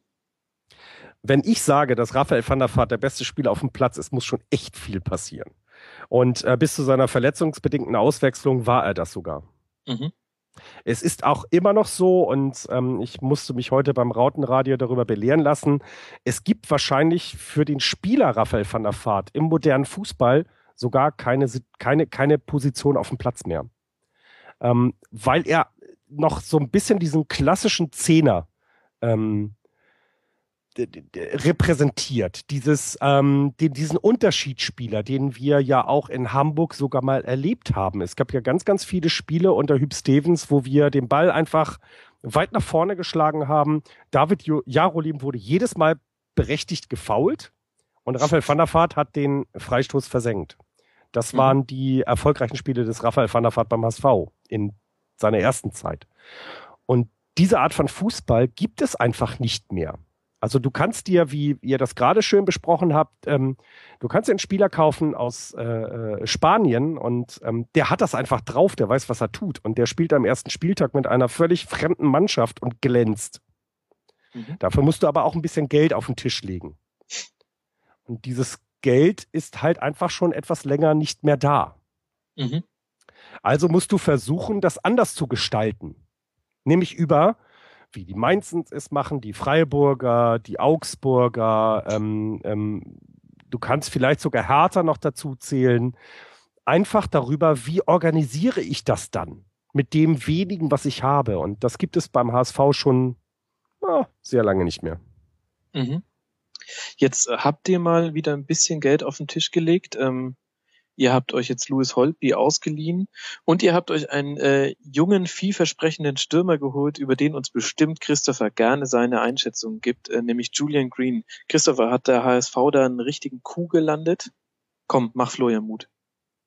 Ja, definitiv. Also Green hat auf jeden Fall Talent, so auf der linken Außenbahn zu agieren und da, ja, vor allem durch seine Schnelligkeit und durch sein, seine gute Dribblingstärke auf jeden Fall ordentlich Druck zu machen auf der Position die Frage, die sich natürlich stellen wird, wie weit körperlich Green jetzt schon ist. Der hatte jetzt so in der Rückrunde so ein paar Probleme, das hat ihn ein bisschen zurückgeworfen, ähm, ist jetzt aber wieder im Training mit dabei, hat er auch bei der WM ganz gut gespielt, also von daher sind auf jeden Fall die Chancen da, dass er den HSV zumindest in bestimmten Spielen weiterbringen kann.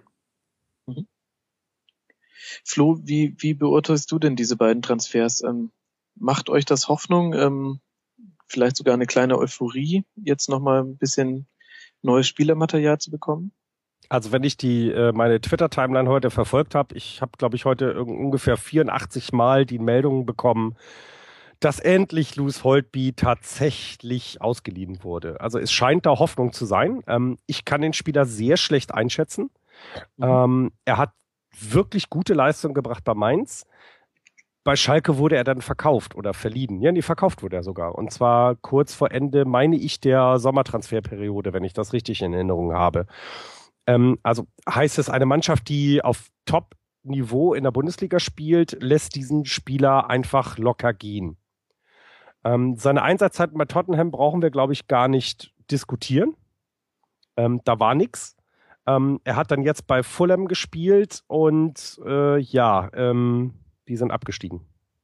Mhm.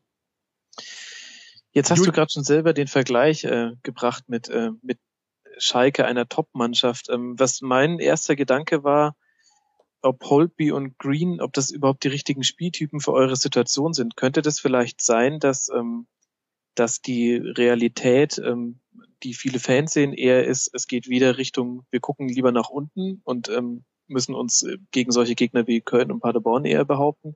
Und die Realität des, äh, der sportlichen Leitung eher ist, ähm, wir fielen uns filigran wieder in die Europa League? Oder ist das jetzt zu polemisch?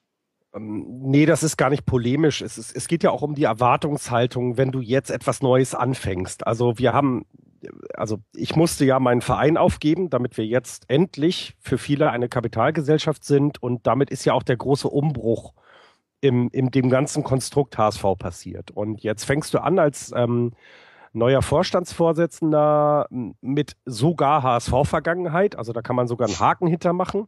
Ähm, er war sogar in der 83er-Mannschaft, Haken hinter. Ähm, und er hat ja internationale Erfahrung, Haken hinter. Also bei Red Bull Leipzig, Leipzig gescheitert, bei äh, St. Petersburg viel Geld gehabt. Äh, wie oft ist St. Petersburg Meister geworden? Ich weiß es nicht. Ist ja auch wurscht. Aber ähm, also du hast einen Haken hinter. Internationale Erfahrung. Ähm, äh, ich glaube, dass die Vereinsführung einfach, ähm, ah, ich weiß es nicht, das, das, das Problem ist, dass die jetzt ja auch unter einem gewissen Druck steht. Äh, du kommst da an, du willst alles verändern und du musst du musst das, was da die letzten sieben Jahre passiert ist, tatsächlich erstmal aufräumen. Ähm, ähm, da kann man auch wiederum sagen, es war alles ein verkrusteter Verein und jeder hat sich Posten zugeschachert und immer dieselben Leute in der Verantwortung und so richtig entwickelt hat sich nicht. Ja, das stimmt, aber von den letzten, in den letzten 15 Jahren hat wie oft der HSV äh, europäisch gespielt? Ich glaube, neun haben wir. Also gar keine so schlechte Leistung. Äh, wir sind auch in den letzten 15 Jahren nicht einmal abgestiegen, weil wir ja noch nie abgestiegen sind. Ähm, und ähm, du musst jetzt aber alles umkrempeln. Du musst plötzlich neue Impulse setzen. Du musst aber gleichzeitig noch versuchen, ein Stadion mit 57.000 Leuten voll zu bekommen. Das kannst du nicht machen, indem du sagst, wir spielen jetzt mit Jonathan Tah in der Abwehr und mit Kerem Demir bei im defensiven Mittelfeld. Nee, dann holen wir uns lieber einen Schweizer Nationalspieler. Mhm. Weil der natürlich eine gewisse Qualität bringt, weil du auch mit dem, was der äh, Vorstandsvorsitzende jetzt gemacht hat, ja noch nicht mehr Verlust machst, denn wir sind jetzt irgendwie bei minus zwei Millionen Euro ähm, äh, äh Transfer äh, minus in dieser Saison. Das ist sogar viel, viel besser als das die die Bayersdorfer vorher vielleicht mal hinbekommen hat. Mhm. Ähm, und äh, du, du musst aber auch, du musst ja VIP-Logen füllen. Du musst, du musst Sponsoren gewinnen. Und das kriegst du nicht hin, indem du eben sagst, wir brechen jetzt um und spielen halt einfach mal um den 14. Saisonplatz. Mhm. Das heißt quasi, das große Manko ist, dass ihr nicht abgestiegen seid, oder wie? Niemand will absteigen. Schon Nein, klar, weil, aber weil, für den Umbruch. Nein, auch Wenn da, du jetzt immer argumentierst mit 47.000 Zuschauern und vollen Logen und ähm, einer gewissen Erwartungshaltung, ähm, da wäre doch der nee, Abstieg kannst, dann die beste Möglichkeit gewesen, da mal rein nee, Tisch zu machen. Ich, ich, ich hatte das irgendwo gelesen in irgendeinem äh, Wirtschaftsmagazin. Ich glaube, der Abstieg hätte in Hamburg indirekt und direkt 3000 Arbeitsplätze betroffen. Mhm. Und das kann man einfach nicht machen. Also da musst du dann auch alles gegen tun. Und da geht es eben nicht um den Caterer, der, der, der vielleicht fünf Leute weniger einstellt am Wochenende, sondern geht es auch die Leute, die bei dir da arbeiten, die das alles am Leben erhalten. Ähm, und äh, das kannst du dir nicht leisten. Ähm, wir haben es gesehen bei Hertha, wie viel, mit welchem Etat Hertha in die Zweitligasaison gegangen ist. Mhm. Oder auch eben Frankfurt, äh, die mussten wieder hoch, weil du dir das sonst einfach nicht leisten kannst. Und du kannst die Du kannst eben diese Paderborn-Geschichte oder auch die Kräuter Fürth-Geschichte, die kannst du äh, beim HSV nicht verkaufen, zum einen. Und du kannst sie auch nicht durchhalten, ähm, weil das dann finanziell einfach viel zu risikobehaftet ist. Mhm. Und wir würden ja dann auch noch plötzlich in Fünden graben, äh, äh Fründen graben, die äh, äh, andere Vereine aus Hamburg dann vielleicht auch noch abgrasen. Es wird denen auch nicht so gut tun. Mhm. Gut, jetzt haben wir mit dir einen Blick, der sehr, sehr nah dran ist, auch sehr emotional behaftet, logischerweise. Ich würde gerne mal Stefan noch mal ein bisschen ins äh, Gespräch reinholen. Wie siehst du denn die beiden Verpflichtungen jetzt mit äh, Holtby und Green? Ist es für dich ähm, der richtige Schritt für eine Weiterentwicklung der Mannschaft? Ähm, ja, äh, Green kann ich relativ wenig dazu sagen. Was ich allerdings schon äh, bemerkenswert finde, ist, dass der HSV so einen Spieler bekommt, jetzt in Anführungszeichen. Also nicht, weil er jetzt äh, so super begehrt gewesen wäre, aber das wäre jetzt für mich zum Beispiel ein ganz klassischer früherer Werder Bremen-Transfer gewesen. Mhm. Aber der geht jetzt halt nicht zur Werder, sondern der geht zum HSV. Ich kann dir sogar die Antwort, ich kann dir sogar die Antwort geben. Wir zahlen mehr. Okay, das mag ja sein. Aber trotzdem, ne, also das hat, gab es ja früher auch schon, dass Vereine mehr bezahlt hatten als äh, haben als Werder Bremen. Aber deswegen ist der Spieler dann trotzdem dahin und jetzt geht er halt dann nach Hamburg. Mhm. Holtby, Holtby finde ich, muss man losgelöst von der Person beziehungsweise von dem sehen, was er zuletzt äh, in England geleistet hat. Was mich da, die Frage, die mich da umtreibt, ist, auf welcher Position soll er spielen? Weil ich, ich bleib, ich bleibe, da, ich bleib dabei, dass der HSV ein unglaublich großes Pro Problem im defensiven Mittelfeld hatte. Ähm, mit, äh, mit Berami äh, ist die Defensiv- und Kampfkomponente äh, soll, soll, äh, soll die äh, Einzug halten. Ähm, Spieler wie Day zum Beispiel war, hat für mich, finde ich, immer auf der falschen Position gespielt. Das ist ein Spieler für die Halbposition. Mhm. Und äh, wenn ich jetzt, wenn ich jetzt Holtby äh, Quatsch, Day durch Holtby ersetzt, dann weiß ich nicht, wo hier für die im, im Gesamtkonstrukt der Mannschaft die, äh, die Weiterentwicklung ist, erstmal. Also auch sehr naiv jetzt gesprochen, ist es ein, ein ebenso offensiv deckender Spieler wie der, den sie jetzt weggeschickt haben oder gehen haben lassen. Und ich weiß nicht, wo, äh, ob Holtby dann jetzt auf der Doppelsechs spielen soll mit, mit Berami zusammen. Wo Na, die, Idee, die ja. Idee ist ja nur noch mit einem Sechser zu spielen und dann vier Leute, also 4-1-4-1 ist, glaube ich, die Idee, die okay. der Trainer dann da hat. Ähm, wobei man da auch die Frage stellen muss, wenn du dann nur noch offensive Spieler ähm, in der Vierer-Abwehrkette hast, wer macht dann eigentlich die Defensivarbeit? Und ich glaube, dass die ähm, Offensive war in der letzten Saison beim HSV ja gar nicht mal so das große Problem. Wir haben ja sogar Tore geschossen. Sondern es war ja eher, dass man 75 Gegentreffer bekommen hat. Ja, und die genau. lagen, die lagen daran, dass man äh, das Umschaltspiel nicht so ganz drin hatte. Gut, jetzt muss ja dann nur noch einer umschalten. Sehr easy. Die anderen können ja vorne bleiben. Ähm, es wird alles besser, ja. Schön wäre es doch. Sag mir doch nochmal kurz, Flo, ähm, bevor wir dich mit großem Dank äh, verabschieden, ähm, dass du dir die Zeit genommen hast. Ihr, eure nächsten Spiele sind jetzt auswärts in Hannover, zu Hause gegen ähm, eine Mannschaft aus München, den FC Bayern, und dann auswärts in Gladbach. Wie ist denn so dein, dein Gefühl? Wie geht's für euch jetzt weiter?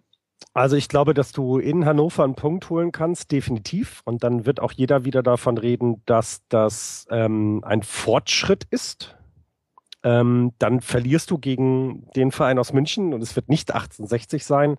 ähm, und äh, auswärts Gladbach äh, haben wir auch schon mal gewonnen, aber ich glaube einfach, dass es äh, schwierig sein wird, aus den nächsten drei Partien vier Punkte zu holen. Also ein Punkt ist, glaube ich, eher realistisch, aber das macht auch nichts bei dem Programm. Mhm. Also es wird kein Problem für Slomka geben. Doch, natürlich. ja, ja, also ich habe, ähm, also ich bin ja emotional nicht mehr so ganz gebunden an diesen Verein, ähm, aber ich habe mir das Interview von Didi Beiersdorfer im Sportclub äh, auf N3 am Sonntagabend gegeben und jede Frage nach dem Trainer wurde in keinster Weise äh, so wie das Horst Held macht, eben gesagt, hey, was, was redet ihr denn? Äh, Jens Keller ist unser Trainer. Im Hintergrund wird natürlich ein mhm. Tuchel gegraben und das wird wahrscheinlich auch beim HSV so getan. Ähm, aber das war schon sehr ausweichend. Und ähm, ich glaube, du darfst auch eine Trainerdiskussion beginnen, wenn du so lange mit den gleichen Leuten in der Vorbereitung ähm, zur Bundesliga-Saison startest, in die Vorbereitung startest und dann so wenig, ähm, du kannst ja auch mal unglücklich verlieren, aber so wenig zeigst, dann glaube ich, wird auch intern darüber gesprochen werden, mhm. ob das jetzt Sinn macht. Nee, natürlich nicht. Wie viele Trainer haben wir die letzten Jahre gehabt? Natürlich macht das keinen Sinn. Die, der, der die Frage, warum es so lange beim HSV nicht läuft, die liegt ja viel tiefer. Die liegt ja nicht am Trainer Mirko Slomka. Das muss man mhm. auch ganz deutlich sagen. Okay, dann äh, sind wir sehr gespannt, ähm, ob ihr schon gegen die Bayern von äh, Thomas Tuchel ähm, oder einem Mr. X aus der Wundertüte trainiert werdet. Flo, ich danke dir sehr, dass du dir die Zeit genommen hast, zu später Stunde noch ähm, über deinen Verein zu sprechen. Ähm, äh, über die äh, Fußball AG, bitte. Ich habe nicht über meinen Verein gesprochen, sonst könnte ich euch erzählen, dass die äh, erste Mannschaft des EV in der Bezirksliga Nord gerade alles rockt. Ja, dann ist doch alles super. Dann verstehe ich ehrlich gesagt gar nicht, warum du hier mit so einer bisschen negativen Einstellung ins Gespräch gegangen bist. Das stimmt, aber dann, wir haben ja über die Kapitalgesellschaft gesprochen, ja, nicht über den Verein. Gut, das stimmt. Ähm, dann äh, Glückwunsch zu dem Sieg in der Bezirksliga. Ähm, ich freue mich auf weitere Updates, würde mich freuen, wenn wir dich nochmal begrüßen dürften bei uns im Podcast. Hat viel Spaß gemacht. Immer wieder gerne und euch noch einen schönen Abend. Danke dir auch. Bis bald. So. Und jetzt kommen wir von einem Krisenteam zum zweiten. Wobei hier vielleicht Stefan etwas protestieren würde. Ich würde gerne über den VfB Stuttgart reden. Dramatische Pause. Stefan, wie siehst du den Saisonstart der Stuttgarter? ja, wie soll man den sehen? Äh, Außenpokal, äh, ein passables Spiel dazwischen und dann äh, ein 0 zu 2 zu Hause. Das äh, sieht jetzt nicht so wirklich gut aus. Ähm, natürlich kann man jetzt im Nachhinein immer sagen, ja, ja, hat man ja vorher schon gewusst, aber ich hatte tatsächlich vorher schon das Gefühl, dass das, das mit Ansage das Pokal auskommt. Der, Stutt der VfB Stuttgart hat die letzten gefühlt 20 Jahre in der ersten Runde immer einen machbaren Gegner gehabt und hat sich da nie leicht getan, außer irgendwann mal gegen den Landesligisten, wo sie 6, als sie 6-0 gewonnen haben.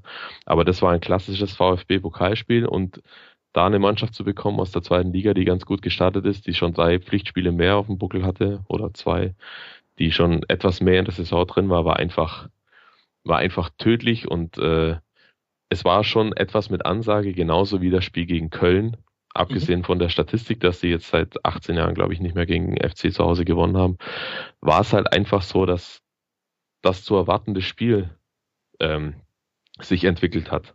Eine Mannschaft, die, die letztes Jahr, glaube ich, 20 Gegentore bekommen hat in, in 34 äh, Saisonspielen, die quasi dem VfB Stuttgart den Ball überlässt und sich anschaut, was die damit machen, nämlich nichts. Ähm, die tut sich in Stuttgart immer verhältnismäßig leicht. Und genauso äh, ist auch gekommen, die Gegentore kamen noch als Häubchen obendrauf, aber selbst wenn die nicht fallen, dann steht es nach 75 Minuten immer noch 0-0 und dann wird immer noch Köln die Mannschaft sein, die dem Sieg näher ist als der VfB Stuttgart. Das mhm. war schon sehr mit Ansage und wenn man dann auch noch das, das Spiel dazwischen nimmt, den Gladbach, dass er wirklich phasenweise ganz ordentlich war, dann sieht man eigentlich jetzt ähm, mal wieder zum seit Jahren schon zum gefühlten tausendsten Mal das eigentliche, meines Erachtens das eigentliche Problem dieses Vereins und damit meine ich nicht nur die Spieler, sondern auch alle, die da mitwirken, das ist, es ist eine Mentalitätsfrage und es sind, es sind, äh, in Leverkusen hieß es Komfortzone und in Stuttgart ist es einfach eine Frage der, der Einstellung zum Beruf und der Professionalität, weil sie sich wirklich mit Ansage auf diesem Gladbach-Spiel ausruhen, mhm. dass sie beinahe gewinnen und dann im nächsten Spiel eine Leistung auf den Platz äh, legen, die mit Leistung nicht, äh, die kann man so nicht umschreiben, weil das, das funktioniert einfach nicht. Da ist das Stadion fast voll, da waren, klar waren da 10.000 Köln-Fans da, aber über 50.000 waren es, glaube ich. Äh, die Fans äh, machen traditionell eine Karawane zum, zum Stadion, da ist alles bereitet. Natürlich sind die, haben die immer noch den, die letzte Saison im Hinterkopf und auch eine gewisse Skepsis, sage ich jetzt mal, der Mannschaft gegenüber. Aber dann sowas abzuliefern, ähm, das ist eigentlich nicht, äh, das ist so leicht nicht zu erklären. Also es ist, es ist schon gar nicht so zu erklären, wie es einige Spieler dann nach dem Spiel versucht haben, die dann äh, groteskerweise auch noch den Fans da ein bisschen äh, die Schuld versucht haben, in die Schuhe zu schieben. Dafür kann man einfach, also da kann man kein Verständnis für haben. Das, so funktioniert das nicht. Und ähm, es nochmal, es müssen alle in diesem Verein müssen immer vorleben, äh, immer eine gewisse Professionalität vorleben. Und das muss einfach, und das funktioniert also meiner Meinung nach überhaupt nicht. Überhaupt mhm. nicht. Und das ist das eigentliche Problem und es fällt total, färbt total auf die Mannschaft ab. Spieler kommen dahin, verdienen sehr gutes Geld, äh, auch jetzt noch, obwohl Champions League, äh, die Champions League Seiten seit fünf Jahren vorbei sind. Ähm, um es mal äh, sehr platt zu sagen, denen geht's zu gut.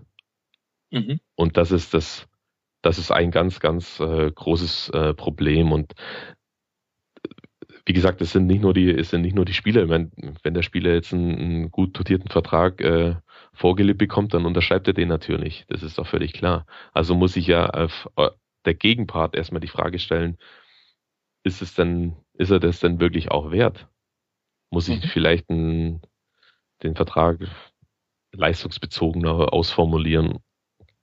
Zum Beispiel, was natürlich auch nicht einfach ist, aber man muss, man muss den, den Spielern, so habe ich das Gefühl, jedes Mal wieder einen Arschtritt verpassen, und dann funktionieren sie auch mal wieder für eine kurze Zeit.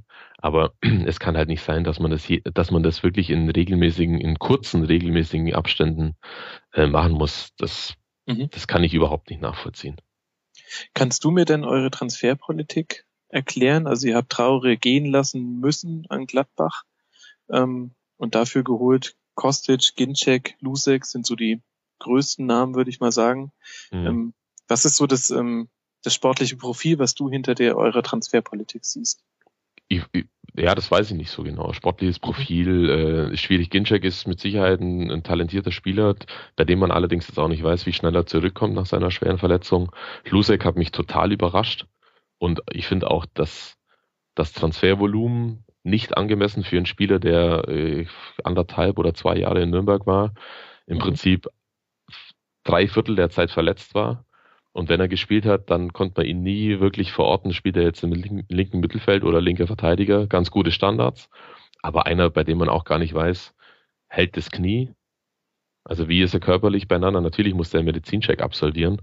Aber das ist mir einfach für das Geld, das der gekostet hat, dann ein bisschen zu viel Risiko und auch nicht, äh, nicht besonders kreativ gescoutet. Also mhm. das ist klein, glaube ich, ist ein kann ganz gut funktionieren als rechter Verteidiger, der von Salzburg kam. Ähm, Kostic ist halt auch wieder so eine Sache. Äh, Traoré hat, glaube ich, im, im Januar oder Februar gesagt, dass er den Verein verlassen wird. Äh, Kostic gekauft haben sie dann ein halbes Jahr später. Also man weiß ja nicht, was hinter den Kulissen alles, wie es dann dahergeht und ob dann hier gepokert wird und dann sollte eigentlich ein Mexikaner kommen und aber das ist alles so, das, es wirkt so, so ein bisschen unvorbereitet, obwohl es eigentlich gar nicht sein kann, weil die ja wissen, dass der, dass der Spieler geht und im Prinzip haben sie ja genau so einen Spieler wieder gesucht. Also einen, der einen linken Fuß hat, der sehr gut dribbeln kann, der äh, eins gegen eins auflösen kann in, in der Offensive, was beim VfB im, im Prinzip gar keiner kann. Ähm, ja, und dann so spät so eine Entscheidung zu finden. Letztes Jahr hatten sie völlig untypisch für Stuttgarter Verhältnisse im Mai alles geregelt mit den Neuzugängen. Hat auch nicht funktioniert. Mhm. Muss man im Nachhinein sagen. Aber ja, also was mich transferpolitisch am meisten überrascht hat, in Anführungszeichen äh, transferpolitisch, war die Verlängerung mit Ibisevic.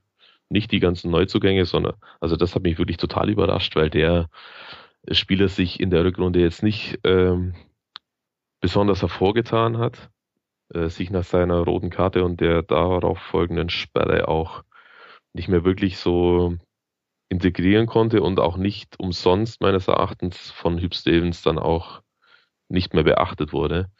Und äh, er ist jetzt auch nicht mehr der Jüngste und den jetzt nochmal mit einem lang, langfristigen Vertrag auszustatten, fand ich einigermaßen bemerkenswert. Und wenn ich dann, wenn man dann sich die Achse anschaut, die offenbar angedacht ist mit Ulreich im Tor, Rüdiger als, als gesetzter Innenverteidiger, Gentner als Captain und Ibisevic vorne drin, dann bin ich mir nicht ganz sicher, ob das, ob das in der personellen Zusammensetzung ähm, die richtige Wahl ist.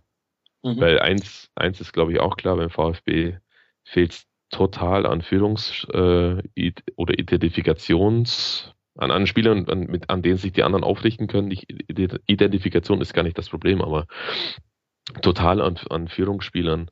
Und äh, oder hier ist ein Torwart, der auch nicht mehr ganz um, unumstritten ist. Äh, Rüdiger ist, braucht meines Erachtens ganz klar eine starke Person oder einen, an dem er sich selber noch orientieren kann, äh, neben sich in der Innenverteidigung. Der bringt echt vieles mit. Aber er kann, äh, der kann das jetzt äh, wie soll der das jetzt auf einmal leiten mit 21 oder 22? Gentner kann im Mittelfeld im Prinzip alle spielen, aber nicht so richtig gut. Und er ist jetzt auch nicht der, der, obwohl er Kapitän ist, sagt, Männer, hier läuft gerade was schief, wir müssen jetzt mal richtig gegensteuern. Und Ibisevic, wie gesagt, also hm. ist, ist, ist nicht der Spieler, der, also meines Erachtens nicht der Spieler, der, obwohl er vielleicht zwischen 10 und 15 Tore macht, aber nicht der Spieler, der, der für die gesamte Mannschaft und in der Art, wie sie Fußball spielen wollen und sollen, äh, eine wichtige Person ist. Ja. Um einen Strich zu machen unter, unter dieser genauen Kaderanalyse von dir, im Prinzip ist das Problem doch dann die sportliche Leitung, oder? Und um es beim Namen zu nennen, Freddy Bobic, hätte ich jetzt gesagt.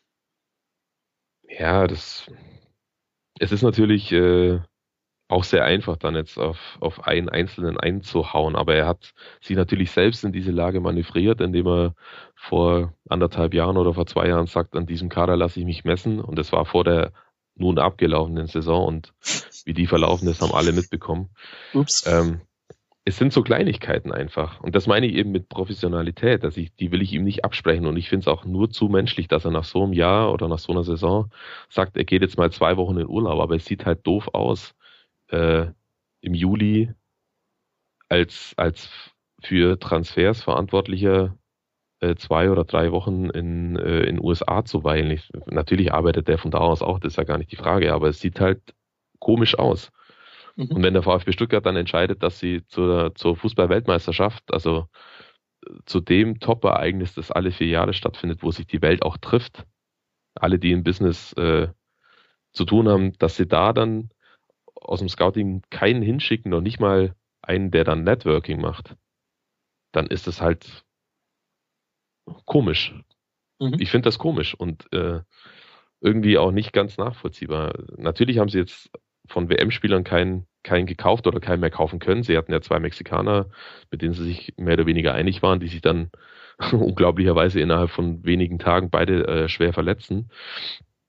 Aber trotzdem finde ich, dass so ein Verein wie Stuttgart äh, bei einer Weltmeisterschaft einfach vertreten sein muss. Ja. Wie passt wie denn da immer. jetzt Armin Fee rein? Ich hatte so den Eindruck, ähm, erst so großes Aufatmen, der Armin, er kommt zurück, wir werden nochmal Meister, Juche. Ähm, Hätte ja auch gepasst mit den Mexikanern, die dann gekommen wären. Wieder jemand, wieder ein Captain, der die äh, Meisterschale verkehrt rum hochhebt. Ähm, war alles stimmig. Und jetzt ist er halt wie immer. Also auf mich wirkt Armin Fee wieder wahnsinnig lethargisch und auch so, ja, mit einer komischen Einstellung. Wie siehst du das? Ja, schwierig. Äh, der Typ mit der Meisterschale war ein Portugiese, aber das ist nur am Rande, aber Ach, ist ja, auch richtig, egal. Sorry. Aber die zwei wichtigen waren Mexikaner, das stimmt. äh, ja, Fee ist ich bin und bleibe skeptisch, ob er die richtige Wahl war, also für, für beide Seiten, ob Stuttgart die richtige Wahl für ihn ist und andersrum genauso. Ich bin äh, skeptisch, was die Art des Fußballs, der ihm vorschwebt, äh, ob die für diese Mannschaft richtig ist. Also wenn Fee sagt, er will, er will mutigen Offensivfußball spielen, dann ist das ein tolles Ziel. Ich glaube aber nicht, dass es mit der Mannschaft äh, so leicht umzusetzen ist, beziehungsweise bin ich relativ sicher, dass es gar nicht umzusetzen ist, weil man das jetzt gegen Köln gesehen hat. Das erste Tor rutscht ein bisschen unglücklich durch, obwohl man es vorher schon an der, an der Flanke, an der Seite verhindern kann bei der Flanke. Das zweite ist aber, das zweite ist, so ein Tor ist im Profifußball nicht zu entschuldigen. Also ein langer Ball, äh, auf, auf, einen, auf einen Stürmer, der vorne ist und ist und der gewinnt einen einzigen Zweikampf und Rüdiger bekommt jetzt die, die Tresche ab. Auch zu Recht, weil er da, da muss er jetzt nicht so risikoreich hingehen. Der kann den erstmal stellen. Aber die erste Frage, die ich mir stelle, wo ist der zweite Innenverteidiger? Und der, der rennt irgendwo im Mittelfeld rum. Null Absicherung. Und es ist ein einziger lumpiger, ver verlorener Zweikampf und der gegnerische Stürmer läuft mehr oder weniger frei aufs Tor zu. Das kann natürlich nicht sein.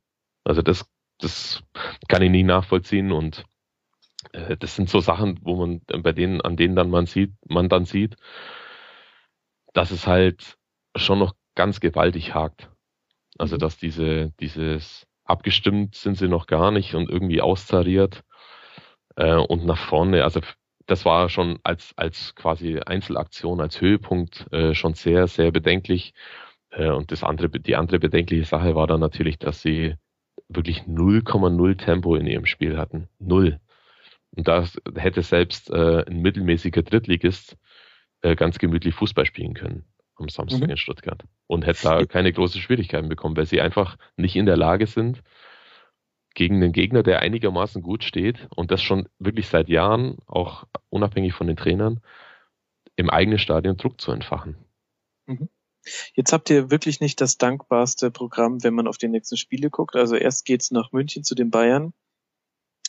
Dann äh, spielt ihr zu Hause gegen Hoffenheim, was jetzt sicher auch ein Spiel ist, bei dem man eher mehr verlieren kann als gewinnen. Und dann auswärts in Dortmund. Wie soll denn das weitergehen?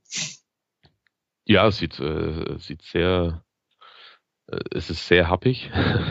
ich ich habe gerade eben, als äh, Florian äh, vom HSV erzählt hat, äh, ganz viele, gibt, es gibt ganz viele Parallelen, nicht nur das, das schwere Programm, das jetzt für beide ansteht, sondern diese, diese schnelle Zufriedenheit im Verein oder bei den Spielern, dieser Wankelmut und äh, wenn man zurückdenkt, wann, wann zum letzten Mal richtig guter Fußball gespielt wurde oder wann äh, wann ein, ein, Trainer da war, von dem man wirklich überzeug richtig überzeugt war, dann ist es schon, ist es schon ein Weilchen her. Das ist, es ist sehr, äh, sehr schwierig, wobei ich glaube, und es würde zu dieser Mannschaft passen, dass die in zwei Wochen in München vielleicht knapp verlieren, aber ein richtig gutes Spiel machen. Also mhm. Also das wäre jetzt der eigentliche, die eigentliche VfB-Sinuskurve. Äh, hieße jetzt ja wieder, jetzt reißen wir uns wieder zusammen, gerade gegen die Bayern, gerade auswärts. Ähm, und dann verlieren wir vielleicht 1-3 oder 1-2, wie halt immer. Aber wir spielen ein ganz gutes Spiel. Mhm. Und das ist, ja, also das ist schon, schon schwierig. Und nochmal, um ein letztes Mal ganz kurz auf Fee zurückzukommen. Ich habe am Samstag schon irgendwie nach, nach drei Pflichtspielen zum ersten Mal das Gefühl gehabt, dass er, ja, ratlos ist so ein hartes Wort, aber dass er schon ein bisschen mehr nachdenkt darüber, wie er jetzt, wie er da die Kurve bekommen soll. Und ob das jetzt wirklich, wie ich vorhin schon kurz angedeutet hatte, so eine gute Idee war, äh, da jetzt hin, da jetzt wieder zurückzugehen. Mhm. Und äh, ja, also ich bin da, ich bleib dabei, ich bin da einigermaßen skeptisch, ob das, funkt, ob das funktioniert. Es, also nur mit, äh, mit der Meistertrainer kommt zurück, der nebenbei gesprochen anderthalb Jahre später auch aus Leistungsgründen wieder gehen musste äh, und, und legt die Hand auf. Das ist ja ein einigermaßen naives Konzept. Also das kann ja nicht so einfach kann, kann sich ja keiner ausgemalt haben. Und was dann meines Erachtens erschwerend noch dazu kommt, in Anführungszeichen, ist natürlich so eine Sache, dass dass andere Trainer, die jetzt in der Bundesliga sind oder waren, dass die in, in den letzten Jahren durchaus, die man in den letzten Jahren durchaus hätte bekommen können. Also Roger Schmidt, okay, der hat sich relativ schnell für Leverkusen entschieden, aber der war auch in Stuttgart, äh, wurde der gehandelt mit, mit Rangnick. Äh, Weinziel war mal durchaus äh, ein Thema vor, vor einigen Jahren. Tuchel war selbst beim VfB, also hat VfB Vergangenheit. Korkut ist jetzt äh, Bundesliga-Trainer, er hat Stuttgart A-Jugend trainiert oder U19 trainiert. Äh, Markus Disco, Gistol genauso. Sie haben einfach diesen, diesen Griff, diesen guten Griff in den letzten Jahren, den einige andere Mannschaft, äh, Clubs äh, getätigt haben auf dem Trainertransfer und Trainermarkt, den haben sie verpasst und dem laufen sie jetzt immer noch ein bisschen hinterher. Und ich mhm. denke, dass es mit Fee nicht deutlich, nicht wirklich besser wird. Okay. Jetzt nehmen wir die äh, Tabelle vom 34. Spieltag der laufenden Saison. In welchem, in welchem Bereich wirst du denn Stuttgart sehen? Es hört sich jetzt eher nicht nach Europa League an. Nee, glaube ich nicht. Ähm, es gibt schon so ein, zwei Sachen, die ein bisschen Mut machen, weil sie, äh, ja, also wenn sie jetzt dementsprechend dementsprechend umstellen würden. Also sie haben ja schon auch gute Spieler im Kader. Das ist ja gar nicht, gar nicht das Ding. Aber ich weiß ja nicht, wie lange es dauert, die zu einer Mannschaft zu formen, die A, guten Fußball spielen kann und die B, ganz wichtig, auch einfach untereinander zusammenhält, wenn es mal, wenn es mal scheiße läuft.